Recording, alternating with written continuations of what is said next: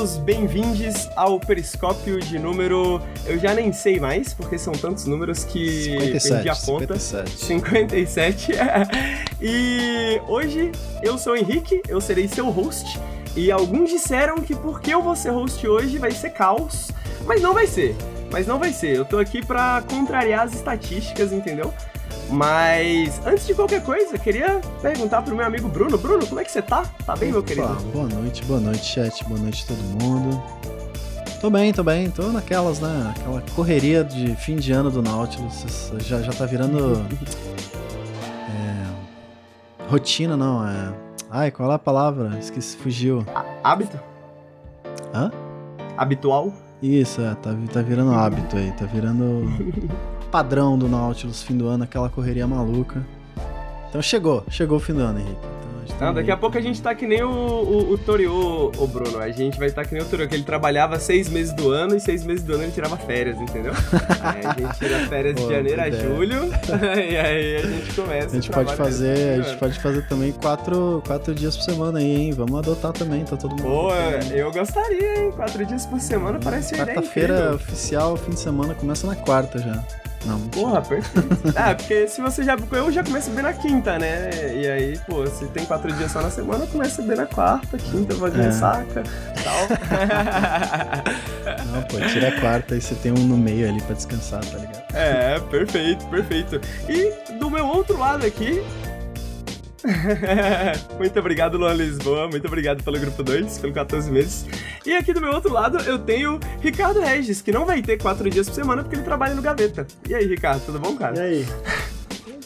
Tá bom trabalhar no Gaveta? Como é que tá? tá? Foi, como é que foi essa semana aí de trabalho? Podia estar melhor, né, amigo? Mas podia estar pior também. Então.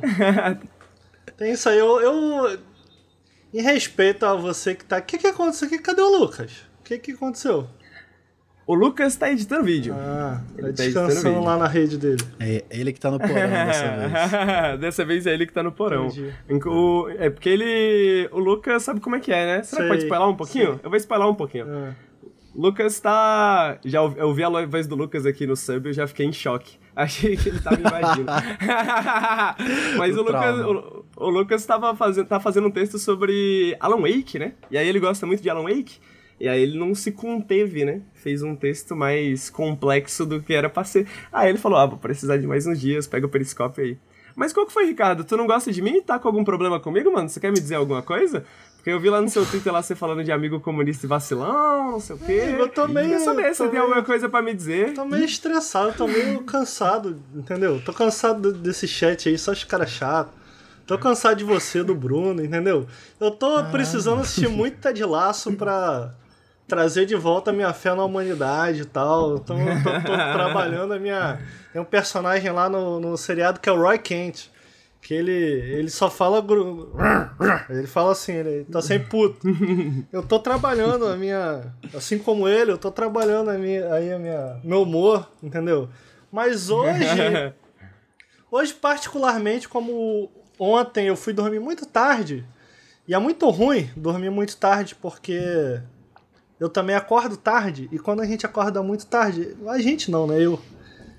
eu, eu é, um, é, um, é um tipo diferente de cansaço. É o cansaço que dá a volta, né? Tu, tá, tu, tu, tu dormiu tanto que deu a volta e tu voltou, então já acorda cansado de novo.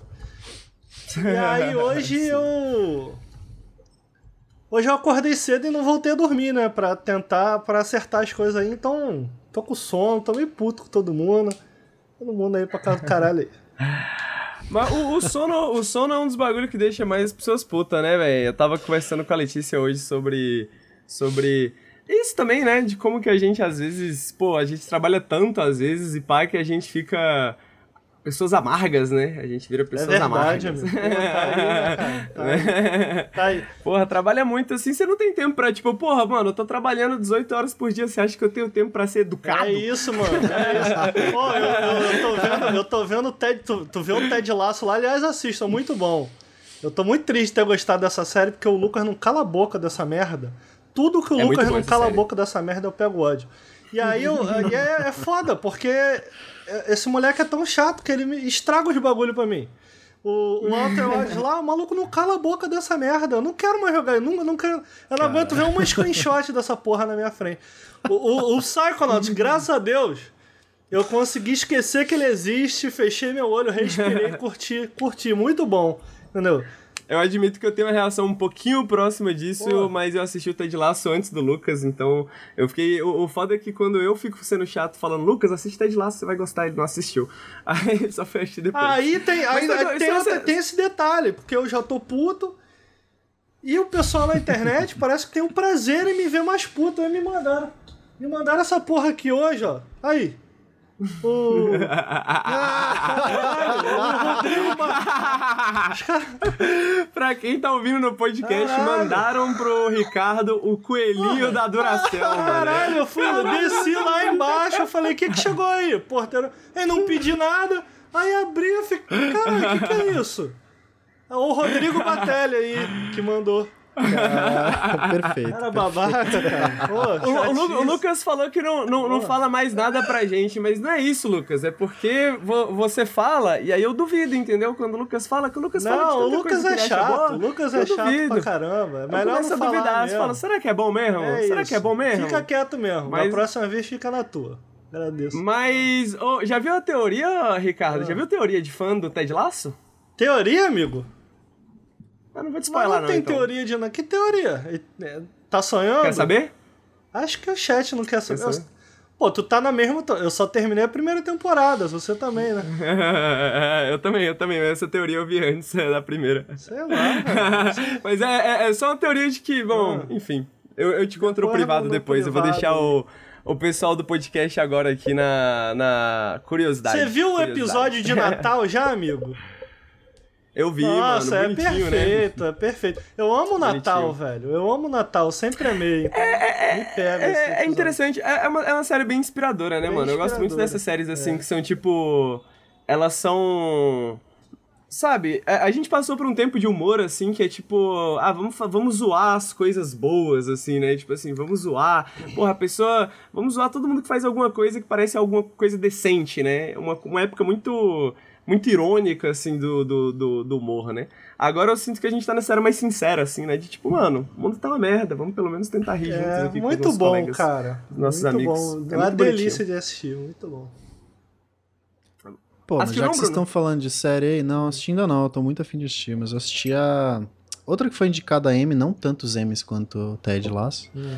mas é a da HBO Max, a Rex, Ih, rapaz, que é de nunca nem ouvi uma. falar. com- É uma é a Rex de hacker, a Rex, que é uma Entendi. comediante que ela tá tipo no fim de carreira mais ou menos e uma uma menina que ela é roteirista de série de TV, vai trabalhar pra ela e tem meio que essa construção dessa relação de uma mulher que já é veterana na comédia pra uma guria que tá começando agora, né? Então, tipo, tem as ideias da- dessa nova geração pro que que é comédia e o que que ela entende de comédia, né? Uma mulher mais velha entende de comédia e toda aquele aquela parada de como era a comédia antigamente, né? Essa Entendi. parada preconceituosa e absurda e o que, que não dá mais pra falar hoje, né? Que muita gente ainda, ah, mas é só Putz, uma é a piada. série- não, é não é bem assim. É a série do limite do humor, é isso? É a série do Limite do... Pô, mas essa série é muito boa, cara. É muito boa. Amigo, muito- eu não gosto de, de assistir fofa. série da HBO porque parece exclusivo da Sony. E já basta o exclusivo da Sony, né? Ninguém merece mais. Caralho. O quê? Você tá assistindo uma da Apple Plus, cara. Quer a- exclusivo você tá, tá- tá dizendo que as séries da HBO parecem tipo um The Last of Us, né? Quer dizer, Ai, os meu Deus. Os videogames exclusivos da Sony? É, amigo, não é óbvio. Eu preciso explicar ainda. Entendi, Caraca, entendi. O Game não, of entendi. Thrones é o Uncharted. Eu não, é eu, não, eu não peguei a relação perfeita isso? assim, mas entendi. Cadê o QI da galera séries, aí, pô? Séries da HBO estão para HBO, assim como os exclusivos da Sony estão para Sony. Entendeu? Entendi. Entendeu? Mas assim, Xbox. interessante, Eu acho que não, não, não, não, É boa não. essa série, cara. Confia, confia. Tá afim de uma série fofa de 20 minutinhos É fofa? Achei que era mais. Eu, eu, eu assisti uma série que eu acho muito underrated. A gente já falou aí da Apple. Como é que é? Apple TV? Como é que é o nome da. Do, do- Apple, T- é- Apple TV Apple Plus. TV, é. Falou aí da HBO. Tem um que eu assisto na Prime. É Amazon Prime, não é isso o nome? É. que eu acho muito underrated, cara. Que é Mo Modern Love? É esse o nome? Acho que é esse. É esse, chat. Que são, são contos do daquela revista que tem lá fora do New Yorker. É, Hum. E eles pegam contos reais que aconteceram, de casais, de como eles se conheceram e tal. Ah, Modern Love. Eu entendi Mother de mãe. Eu Não, tava, tipo, Modern. Modern ah, eu Love. assisti dois episódios. Essa série é muito boa. Cara, saiu a É segunda legal. temporada recentemente. É muito bom. Eu, eu É, gosto de mais da antologia, né? Isso, é uma antologia de histórias e tal. Eu gosto mais da primeira, mas eu assisti a segunda também. E eu gostei muito. Sou um homem romântico, né? Então. Viu? É muito fofo. Essa série é muito boa. É, muito boa. o, o, o próprio. O próprio Ted Lasso é da Apple TV Plus, né? É da Sim. Apple TV Plus. Sim. Só pra fazer umas últimas recomendações, então, antes da gente ir pros recadinhos, até pros meus amigos aqui, se vocês não assistiram, por favor, assistam How To with John Wilson. É uma série da HBO também, só que ela é bem curtinha, é de comédia, meio documental. Ah, o cara sai na rua com a câmera e faz, filma coisas estranhas, e edita de um jeito muito engraçado e Hum, faz legal. coisas estranhas acontecerem, é muito legal. E tem uma série do Netflix também que eu amo, ah, é I Think You Should Leave, que é uma série de sketches do Tim Robinson, com que ele era do Saturday Night Live, e aí ele pegou uns sketches que ele tinha escrito pro Saturday Night Live e não, não, e não tinham sido aceitos e transformou num show. E é muito absurdo, assim, é tipo um humor completamente absurdo, tipo... Um dos episódios mais clássicos tem um, um- começa com um, um carrinho de cachorro quente assim no formato de um cachorro quente dentro de uma loja de roupas. E aí tá todo mundo assim meu Deus quem enfiou o carro né dentro dessa loja aqui né pela parede né destruiu a parede e tal Aí todo mundo, meu Deus, meu Deus, meu Deus. Aí tem um cara vestido de cachorro quente falando, é, quem foi que colocou esse carro aqui dentro? Isso é um perigo. Caralho, é muita coisa do Henrique, e, aí fica... e aí fica 20 minutos ele tentando convencer as pessoas que não foi ele. é muito bom, Você cara. sabe, o pessoal É do chat bom. tá perguntando aí da minha blusa. Eu queria compartilhar uma pequena história. Será que é é possível ou não? Com certeza, Opa. porra. Se você não compartilhasse uma história numa live em que eu sou o host, eu ia ficar até chateado, porque toda live do Lucas tem uma, tem uma história Eu comprei Ricardo, essa blusa que realmente é de League of Legends. Eu achei bonito, que ela é meio azul e dourada. Agora o dourado tá meio apagado, que eu já lavei algumas vezes. Eu acho as cores bonitas.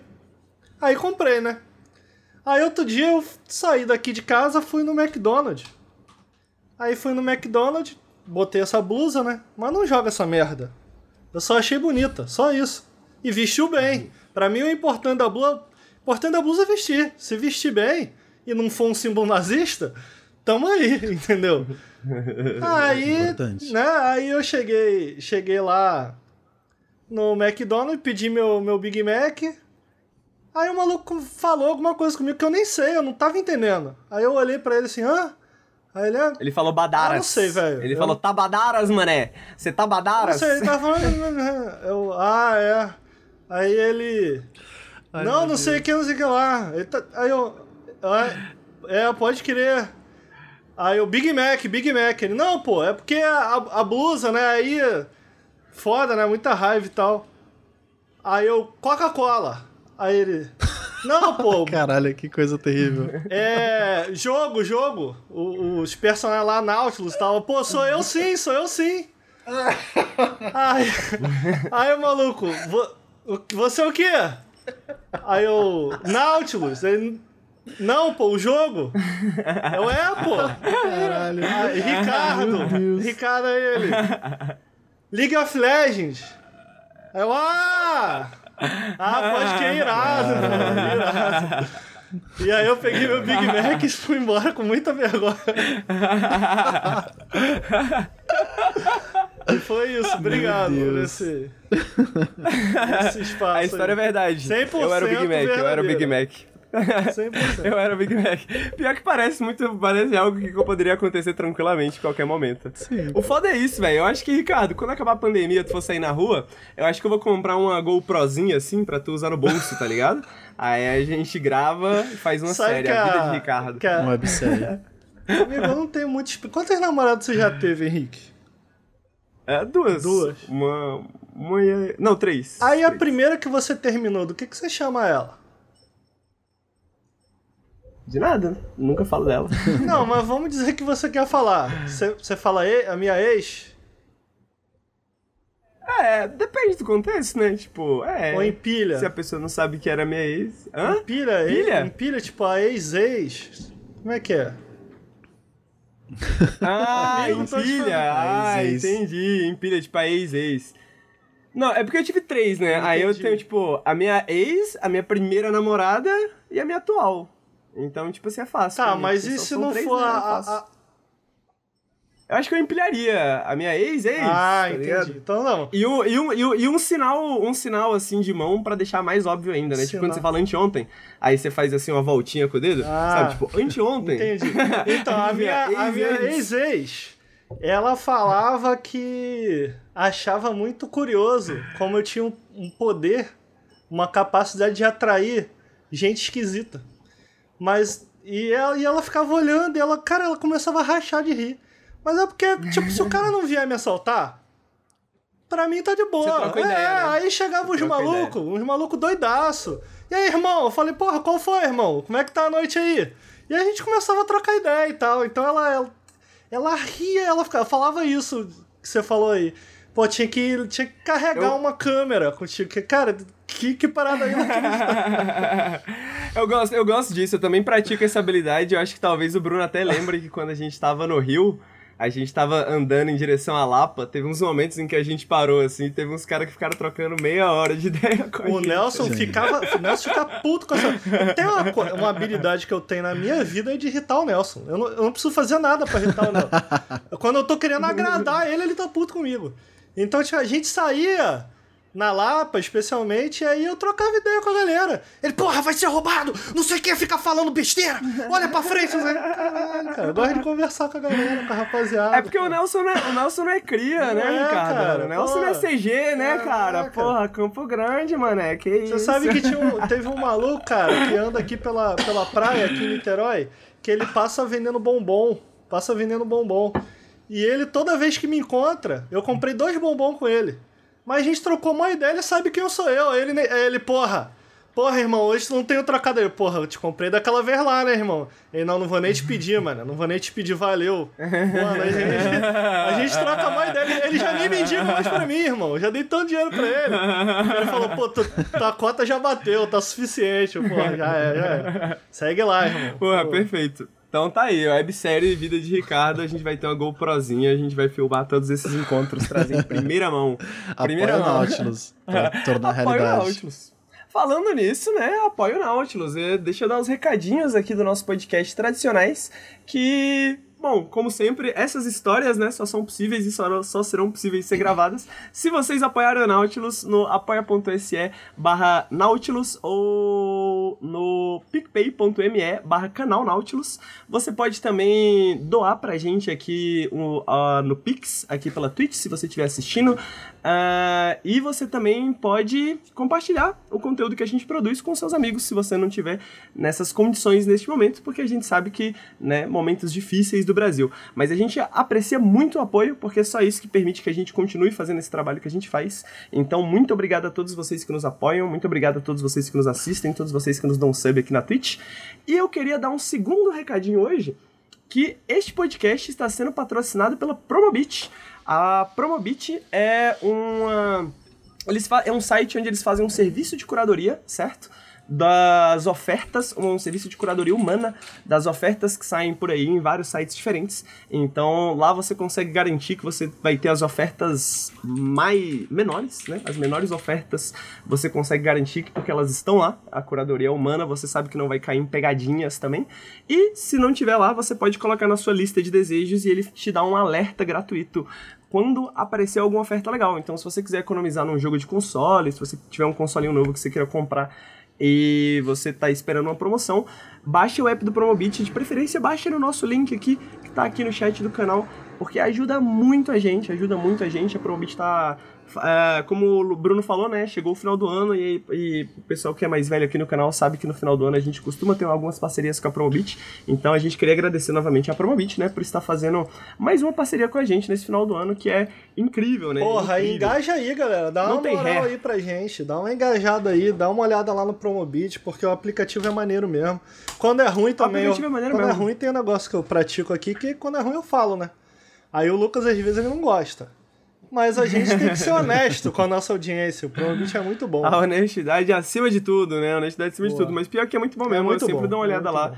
Olhei, inclusive, Ricardo, né? Muito obrigado novamente, Ricardo, pelo PCzinho. Opa. Ricardo me deu um PC recentemente e eu fui comprar Amigo, um HD posso... e o primeiro lugar que eu fui olhar foi a Promobit. Intervir só um instante?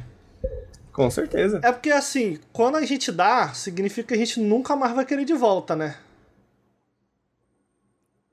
Quando a gente dá, significa que a gente nunca mais vai querer de volta. Significa, sim, é. Com certeza. Entendi. Sem dúvidas. Quando a gente empresta. É, quando a gente empresta, a gente quer de volta. Quando tá. a gente dá, é dado, assim. É tipo, putz, é teu. Se você quiser regravar aí a parte que você falou agora, ah. saúde. Só espera aí.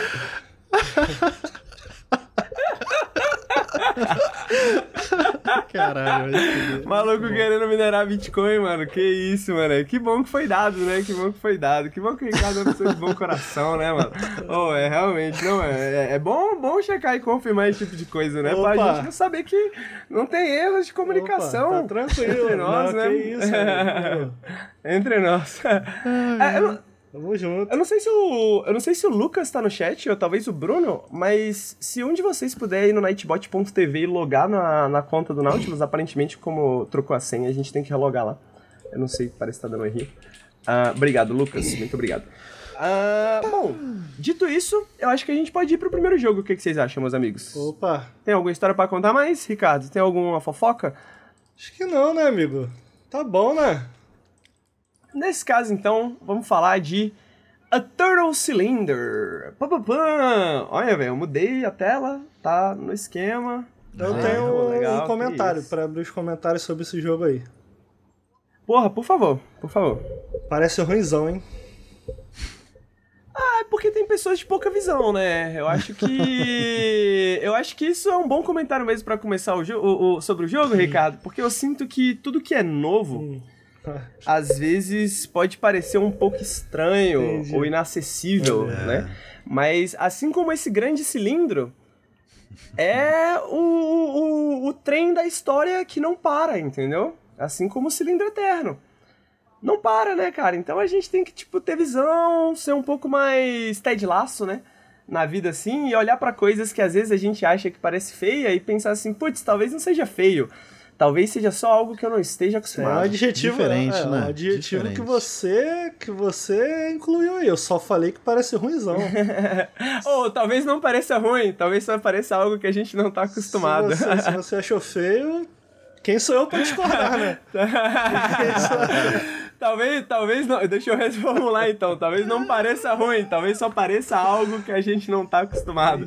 É, deixa eu fazer uma pergunta para vocês. Vocês que são pessoas que, como eu, antigas na internet, né? Antigas na internet. É, vocês pegaram o Steam ali provavelmente no começo, né? Orange Box, papapá, né?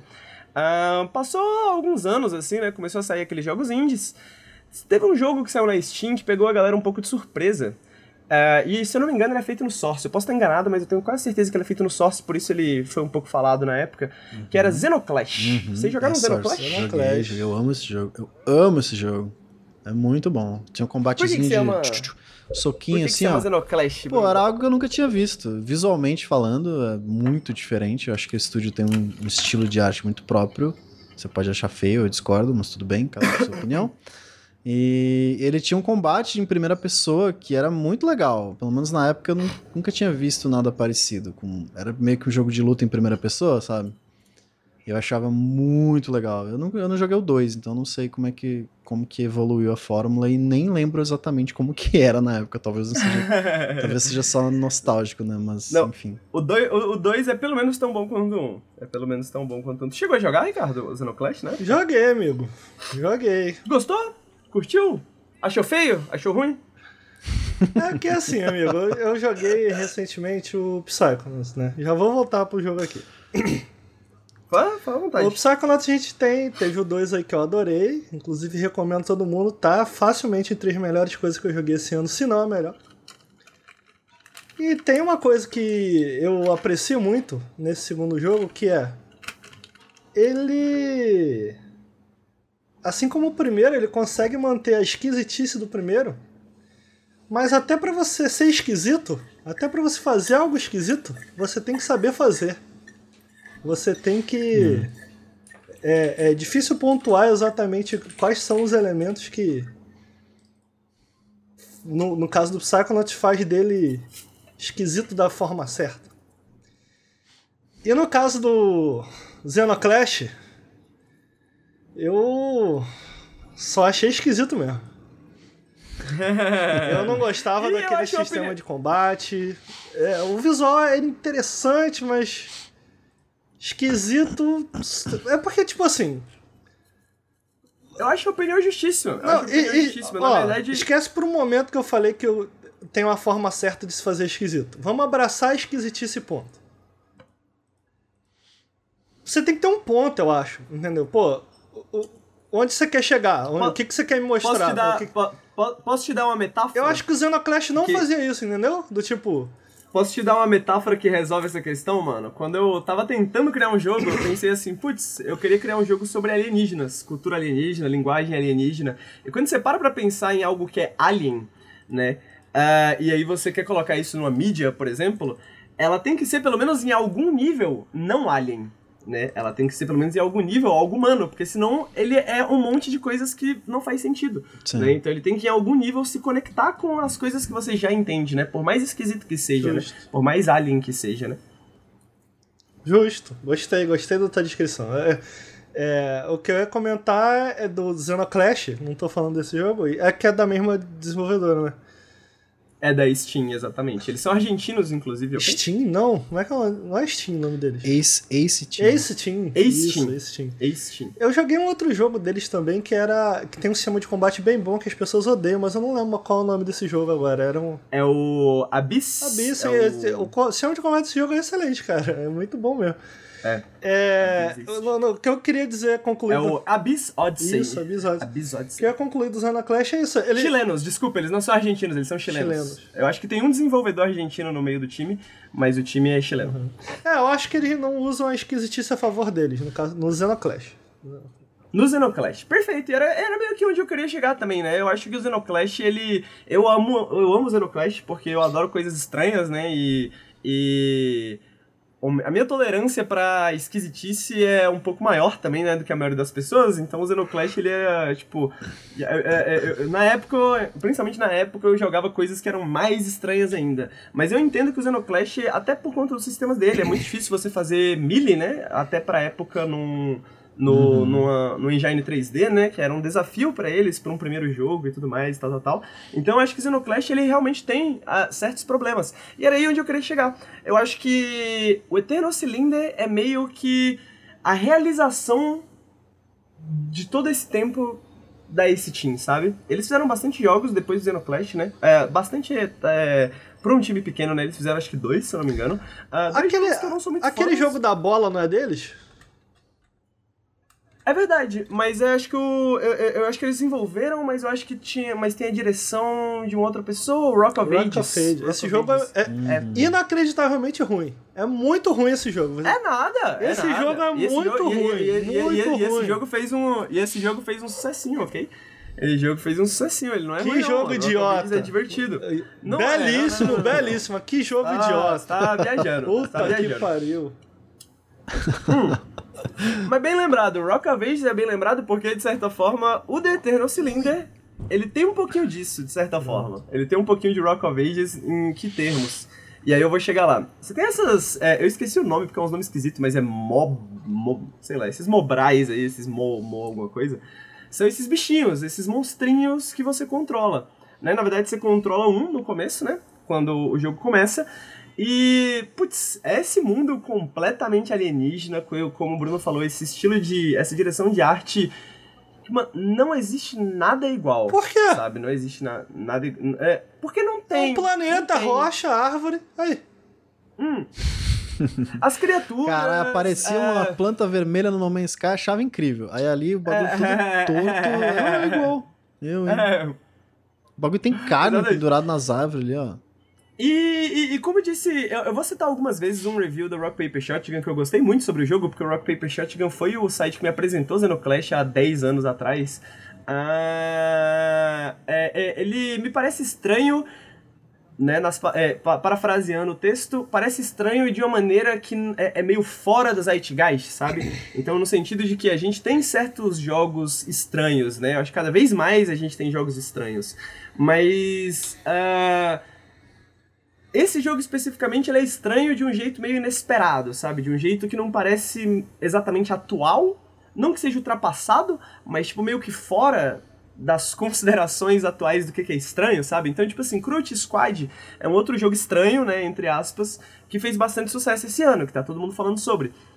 Mas o Crute Squad, de certa forma, ele me lembra um pouco mais algo que eu já esperava, assim, né? Tipo assim, putz, é aquele jogo punk que eu queria, né? O The Eternal Cylinder, ele não parece exatamente com nada. Ele é essa fantasia bizarra, alienígena, esquisita, que sei lá, que sei lá, né? Qual que é a história desse mundo? Essa criaturinha e o cilindro eterno, que dá nome ao jogo, nem é o protagonista, né? Ele é só um cilindro gigantesco mesmo. Gente, que, que sentido continua tem cilindro girando. Você tem um, tem um amigo, ah, mundo. Tem um amigo? Tem um amigo ali andando sim, atrás dele. Sim. Você começa só com um, mas aí esse cilindro vem girando e aí esse cilindro ele para em certos momentos, né? Tem alguns pontos onde o cilindro trava né? E aí você tem esse mundo para explorar, onde você pode inclusive fazer amigos. E aí você pode ter 3, 4, 5 bichinhos diferentes, né? Você vai upando suas habilidades, porque ele tem também uma pegada de sobrevivência. Eles transam? Então você vai pegando. É, não, eles se reproduzem. Essa pergunta me veio à cabeça também, cara. Eles se reproduzem de outras formas, mas é assexual. Eu só não tive coragem de fazer. Sexual. mas é importante porque reprodução é um ponto desse jogo, né? sim. né? Pelo menos a questão da evolução. Tanto que a, a, a, galera fala de spore, né? Quando você vê assim. Porque, tipo, as coisas que você come, além de ser comida, bebida, elas fazem transformações no seu bonequinho. Então na tela tem um que tem uma pernona. Porque ele comeu um negócio que dá uma pernona para ele. Entendi. E aí, se você come um baiacu, ele fica inchadão. E inclusive você precisa de comer algumas coisas específicas ou ter algum bichinho seu que comeu alguma coisa específica para resolver alguns puzzles, né? Então, tipo assim, uhum. assim, você come uma, um cubo de. de um, um, cubo de carne, acho que é isso, ele vira um cubinho. E aí ele começa a caber num, num, nos quadradinhos, assim, que abre. que funciona como uma chave, né? Que aí você abre essas partes e tal, tal, tal. E qual que é a parada? Ele tem essa pegada de sobrevivência, mas ele não é exatamente um jogo de sobrevivência. Ele tem uma narrativa, é uma narrativa que inclusive foi escrita pelo Jonas Kratsis, que é um dos meus escritores favoritos. Ele escreveu o roteiro de The Talos Principal, por exemplo, uh. e ele escreveu um jogo que eu amo de paixão, que é um jogo dele chamado The Sea Will Claim Everything, que, uh. Bruno, se você não jogou, por favor, você vai amar. Uh que é quase uma visual novel, só que uma visual novel meio que no formato de desenho de criança, assim, que ele fez com a esposa dele. É fantástico, é lindo, tem cogumelos comunistas e tal.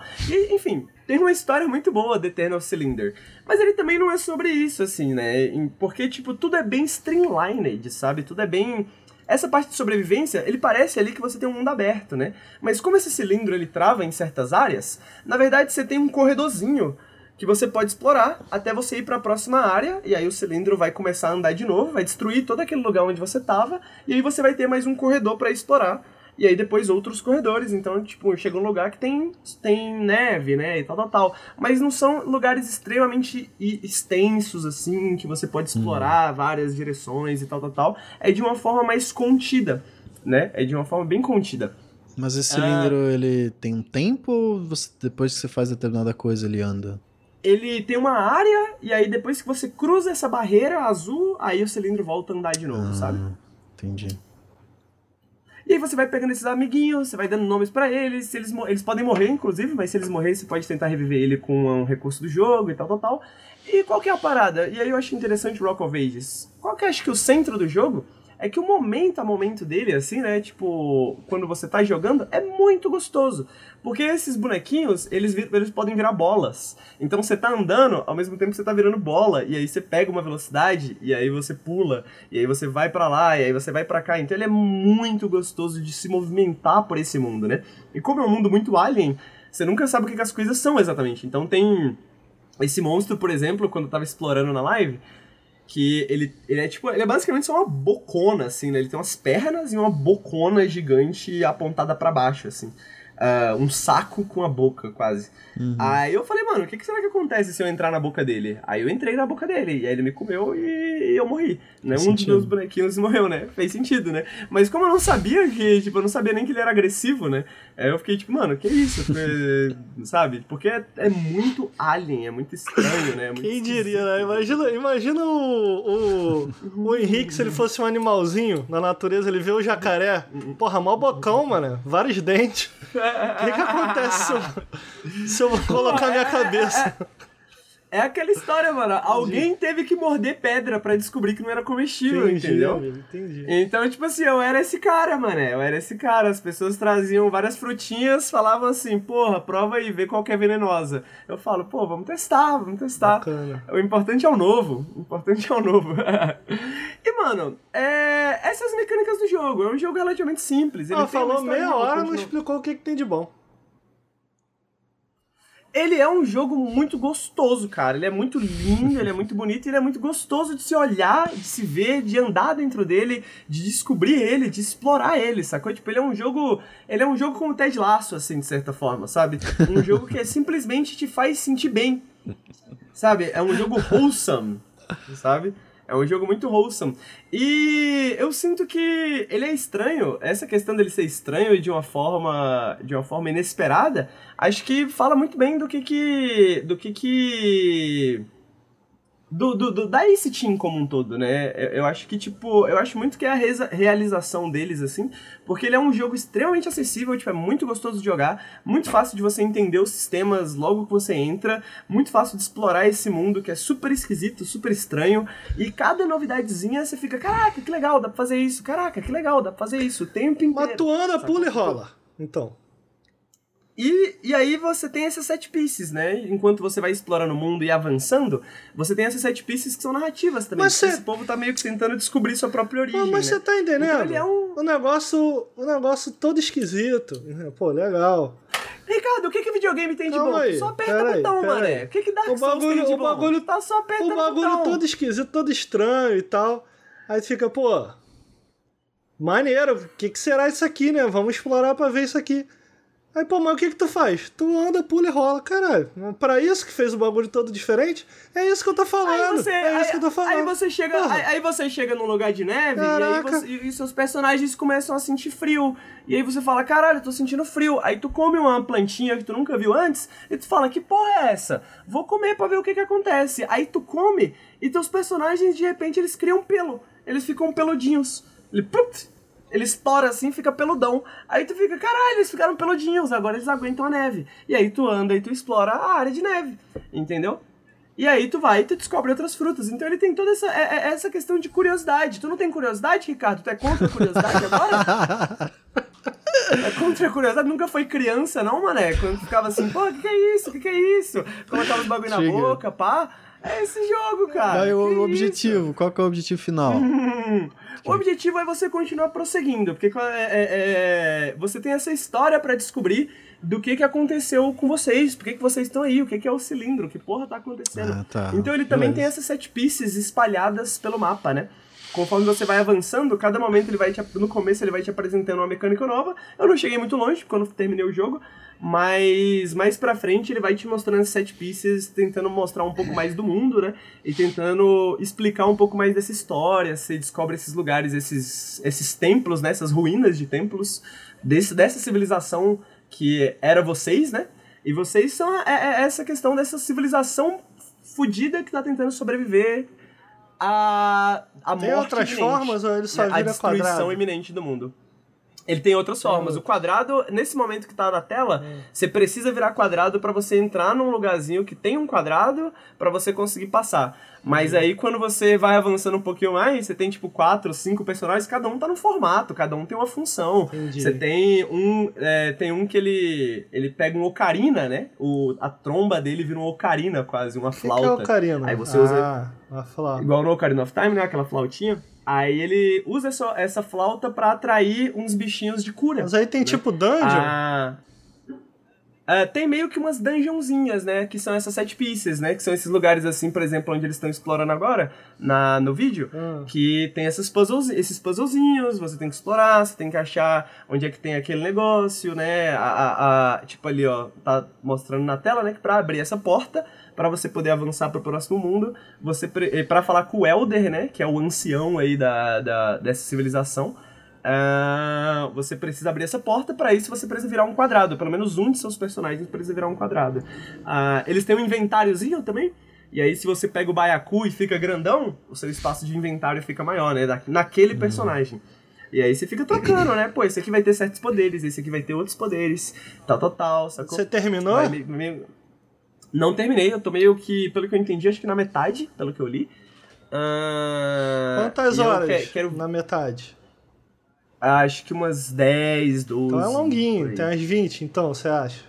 Ele, ele deve ter umas 20, mas pensando que, tipo, eu sou uma pessoa que. é, se você for ruxar a história, porque dá pra ruxar a história, né? é, talvez seja menor. Mas aí tem side quest? Mas.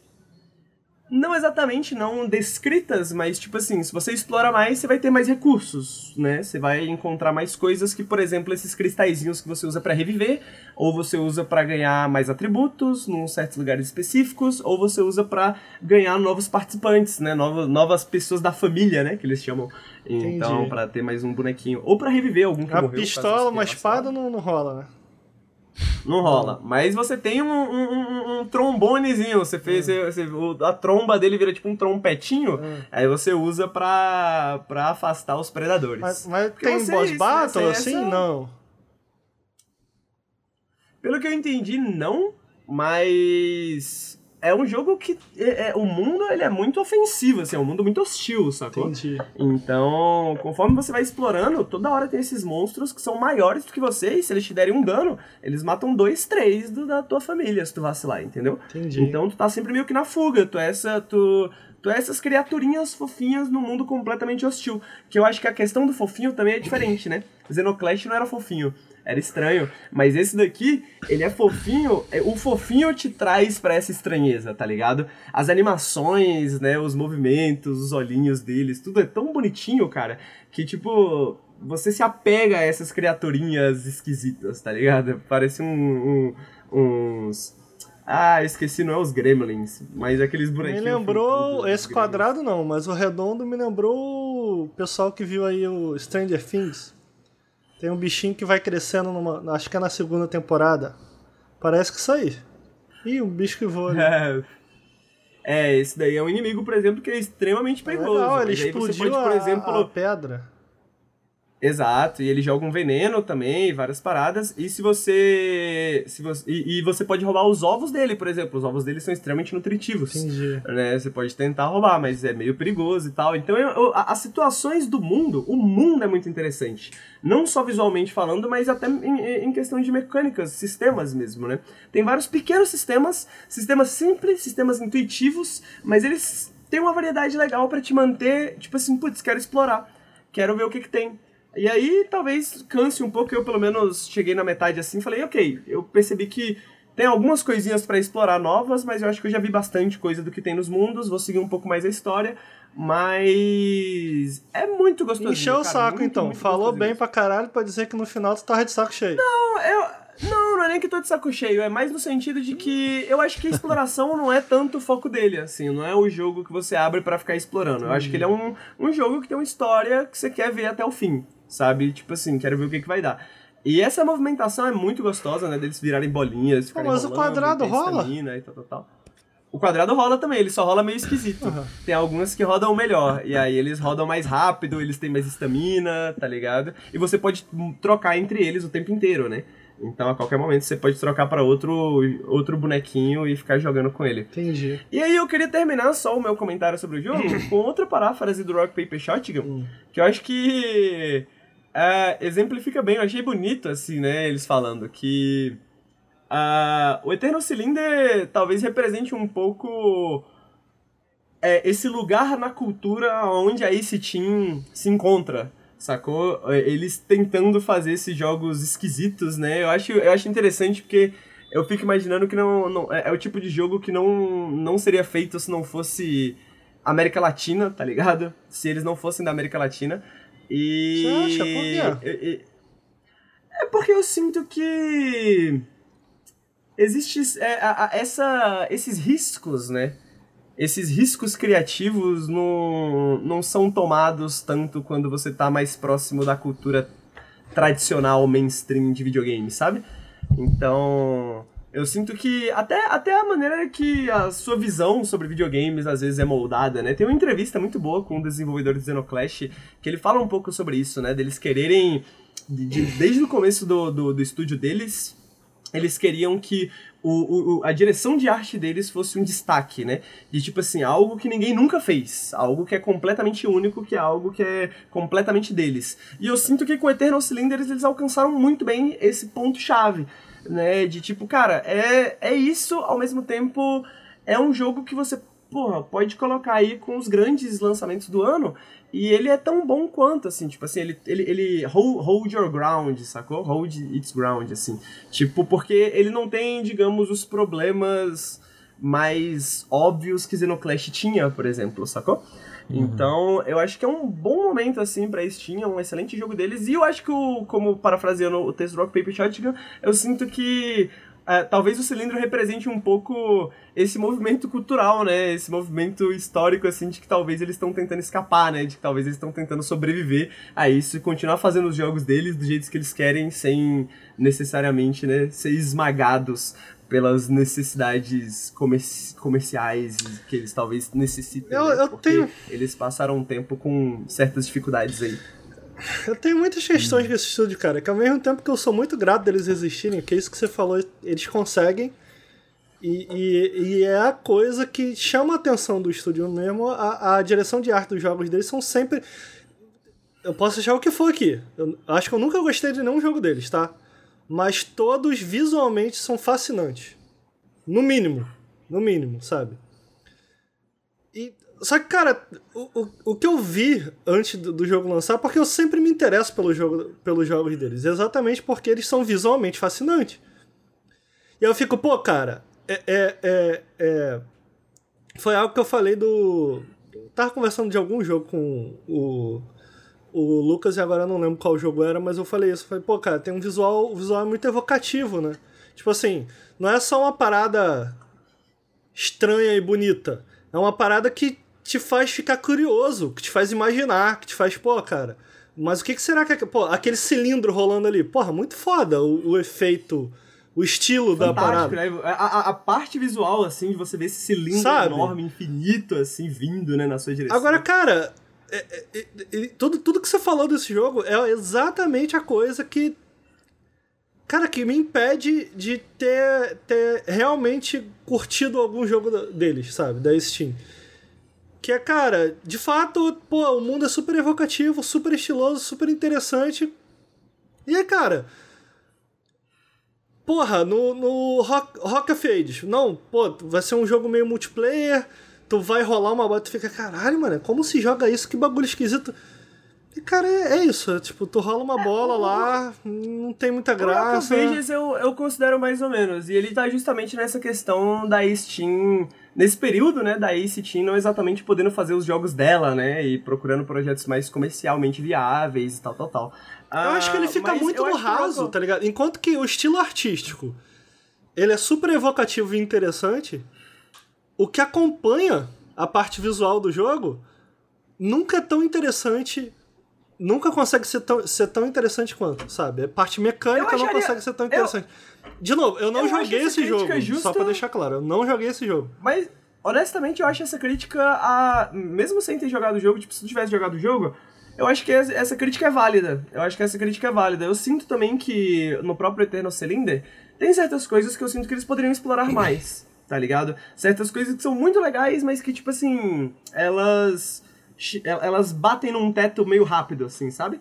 Uh, que eu sinto, pô, talvez se eles explorassem mais isso aqui, talvez se eles se comprometessem mais com isso aqui, seria legal, né? Eu queria explorar mais isso aqui, né? Não é, e como você falou, não é tão evocativo quanto, às vezes, quanto. quanto. o própria direção de arte, o próprio estilo visual. Mas uma coisa que eu acho que é interessante do Rock of Ages, e eu acho que isso faz parte do DNA da, da, da, da Steam também, é essa tatilidade. né? Uh, os jogos dele são muito táteis, né? Uhum. E o Rock of Ages é um jogo que eu detesto a estrutura. Eu não sou muito fã da estrutura do Rock of Ages, né? Tipo, justamente por essas questões, assim, por essa coisa de multiplayer e ser, tipo, você competir o tempo e não sei o que e tal. Mas eu gosto muito da sensação de você ficar girando com aquela bola e pulando e caindo e tentando acertar e tal, tal, tal. E eu acho que o Xenoclash também, a tatilidade de você dar soco, por mais que era meio esquisito e junk, é, a tatilidade de você dar soco nos monstrinhos e tal, tal, tal, e aquele feedback visual e tal, tal, sempre foi muito on point, assim, sempre foi muito bem, muito elegante, assim, sabe? Inclusive, tem anunciado o um novo jogo dessa série, não tem? Eu tô viajando. Eles anunciaram. É, é, no mundo de Xenoclash, mas não é Xenoclash. Eu acho que, eu acho que é isso. Eu acho que é isso. É no mundo de Xenoclash, mas não é Xenoclash. Uh, mas eu acho que esse jogo tem muito disso também, essa tatilidade de, como você falou, essa questão de você ver esse cilindro se aproximando. Uh, e a própria questão de você girar pelo mundo e tentar sobreviver nesse mundo hostil, né? E eu entendo quem fala que, que é muita filosofia para um jogo de andar e rolar, mas é a magia do jogo do videogame, né, cara? Senão você é só apertando botão, né? Senão Dark Souls é só apertar botão, senão The Eternal Cylinder é só apertar botão, mas nesse jogo é isso, né? Essa tatilidade aliada a essas paisagens visuais extremamente belas, extremamente esquisitas, essa sensação do perigo iminente, saca? Que imparável sabe? Um perigo iminente, imparável, né? Que você só pode adiá-lo, mas você nunca consegue detê-lo com, com certeza. Então, eu acho que é um jogo muito. É, é, eu falo de magia porque eu acho que é um jogo muito mágico, sacou? Eu acho que é um mágico no sentido de. Ele é tão esquisito que ele te dá uma abertura para você colocar várias coisas nele sabe? Para você interpretar este, esse mundo e essas sensações de múltiplas maneiras, porque ele não te diz o que sentir. de certa forma, né? Porque é, tão, é tudo tão estranho, né? Que ele não te diz exatamente o que sentir. Então, dá para fazer uma análise e pensar na, no eterno cilindro, no, no cilindro como o capitalismo, como o aquecimento global, como uhum. a morte iminente que todo ser humano né, vai eventualmente sofrer, etc. Né? Ah, dá para fazer é, diversos tipos de análise. A que eu mais gosto é a que eu acho que é representativa do, da história da Ace Team também, né? Que é essa que eu acho que é, uma, é, é, o, o cilindro parece representativo também dessa, dessa dificuldade deles de uh, sobreviverem, né? Até de certa forma. Não exatamente sobreviverem, mas no sentido de conseguirem fazer o que eles querem fazer, né? Tipo, explorar a, a, a criatividade deles como um todo dentro de um mercado que não necessariamente é fácil ou gentil com novas ideias e com novidades e com coisas esquisitas ou estranhas, sabe? Uhum. E eu acho que é isso. acho que é isso. Perfeito. Esse é The Eternal Cylinder, a gente jogou ele através da Epic Game Store. É, eu não sei exatamente em que plataformas que ele está disponível, mas eu descubro aqui em breve. uh, eu tenho a impressão de que ele é exclusivo da Epic, mas. No PC sim, mas não sei se tem. Acho que tem para outros videogames, não? Uh, sim, é. Ele tem para PlayStation 4, Xbox One e para Windows no. no na, na Epic Game Store. Uh, esse Eternal Cylinder é um jogo muito legal, muito divertido. Ricardo, eu recomendaria você testá-lo, pelo menos, para só ver se. Ah, nem é pelo jogo, mas só para ver se a sua impressão condiz com o que você vai sentir jogando. Eu queria, eu queria saber da sua experiência, das primeiras horinhas. Primeiras então, horinhas. Eu, eu achei que tudo isso que você falou para mim faz sentido, cara. Eu acho que um problema que eu tenho com esses jogos talvez seja uma questão também de expectativa. Porque tu, tu olha, tu olha esse jogo em movimento, esse mesmo que tu tá falando, qualquer outro jogo deles, exatamente por ser, como eu falei mais cedo, evocativo e tal, tu, tu pensa, não tem como tua cabeça não te levar para possibilidades do que poderia. E, e, aí tu fala, tu pô, em criatividade e tal, e como o cilindro, tu acha que representa isso, pá, pá, pá. Só que, cara, a, a, as questões fortes que eu tenho com esse estúdio é meio que essa, sabe? Do tipo, eu acho que é tudo é, é, tudo super interessante, mas não é muito criativo, sabe? Não, não, não ele é. não, essa dificuldade deles, para mim, não tá, não tá na dificuldade criativa, mas é, a dificuldade de, de sair desse raso, porque criativa, criativamente, Não. esquece a parte visual. Como se joga esses jogos, eu acho que tem empresas, desenvolvedores independentes fazendo coisas muito mais interessantes, sabe? Muito mais interessantes. Eu, eu acho que o que você. Eu acho que o que você tá, tá vendo, e eu acho que o que você tá analisando, o que eu acho que faz todo sentido, e eu concordo também, é uma tensão interna que o estúdio sempre teve né? O estúdio sempre teve essa tensão no sentido de eles têm ideias que muitas vezes elas são antitéticas, né? E elas puxam uma para cada lugar. E eu acho que qual que é a parada? Por isso que eu sinto que o bagulho do Eternal Cylinder é o equilíbrio, tá ligado? Eu acho que essas tensões, elas estão lá, porque elas fazem parte do estúdio, né? Elas fazem parte do que eles estão tentando fazer. E é isso, é a mesma coisa que eu falei. Se você está tentando fazer um jogo sobre uma língua alienígena, se você pensa num filme como Arrival, essa é uma tensão que você tem num filme como Arrival, né? Uhum. Como que você faz algo que é alien, mas ao mesmo tempo você consegue compreender sendo um ser humano? Porque algo que é realmente alien, provavelmente seria incompreensível, né? Uhum provavelmente não faria sentido nenhum, e aí não daria um bom filme, certo?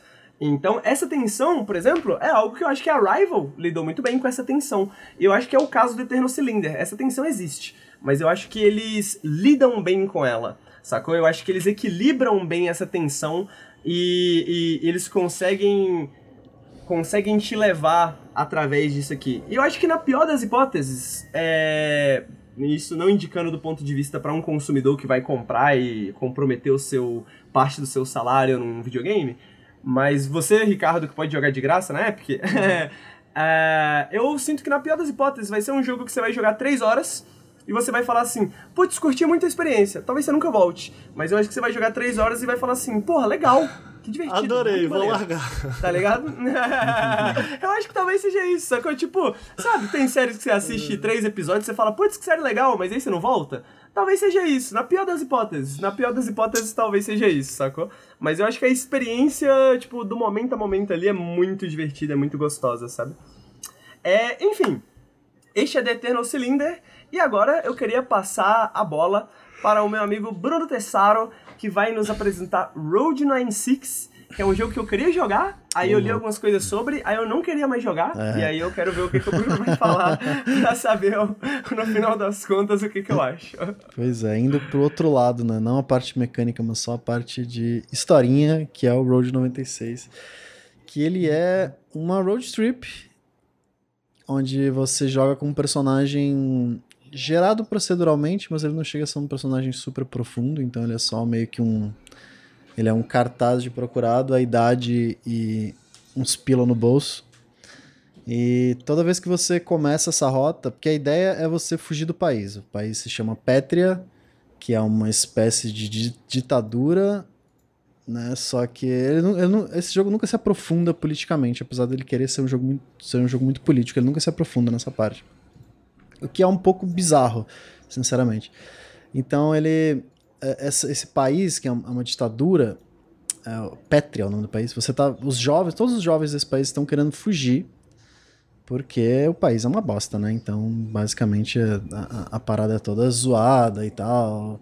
É, meio milico, meio enfim, ele não, não se aprofunda, então é difícil você até explicar o que que tá rolando, porque, tipo, porra, ah, os jovens querem fugir. Ok, vamos lá. Então você é um desses jovens, né, entre 14 a 17 anos, geralmente o personagem proceduralmente é gerado. Ah! E durante esse... É um, é um roguelike? É, é, é, é, é, mais ou menos, mais ou menos, mais ou menos. Ele, é, ele, ele, acho que ele tá mais pra uma história... Ideia.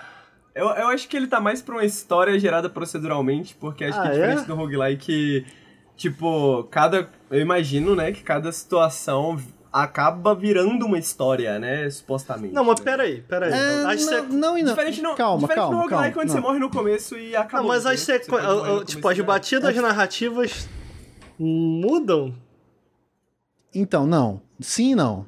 Calma. Ai, é assim. que assim, eles têm personagens que são personagens escritos, né? Todos os personagens que você encontra nesse jogo, principais, eles têm um arco, né? Um começo, meio, um fim pré-definidos e o que você pode fazer é interagir de certa forma com eles e você faz escolhas nesse caminho que, que acabam resultando em um final ou outro para esse personagem, né? Você não tem tipo vai, de repente, se encontra um Faustão da vida no meio da estrada porque ele gerou um personagem proceduralmente bizarro e aí você conheceu e esse gerou uma história. Não, isso não acontece. Você tem esses personagens pré-definidos. O que acontece é toda vez que você começa o jogo, você tá tentando fugir desse país, você tem, você vai parar em um lugar, em uma área. E nessa área você pode ou não conhecer um desses personagens importantes. E quando você conhece eles, você meio que você tá na área certa, você tá no lugar certo na hora certa, entendeu?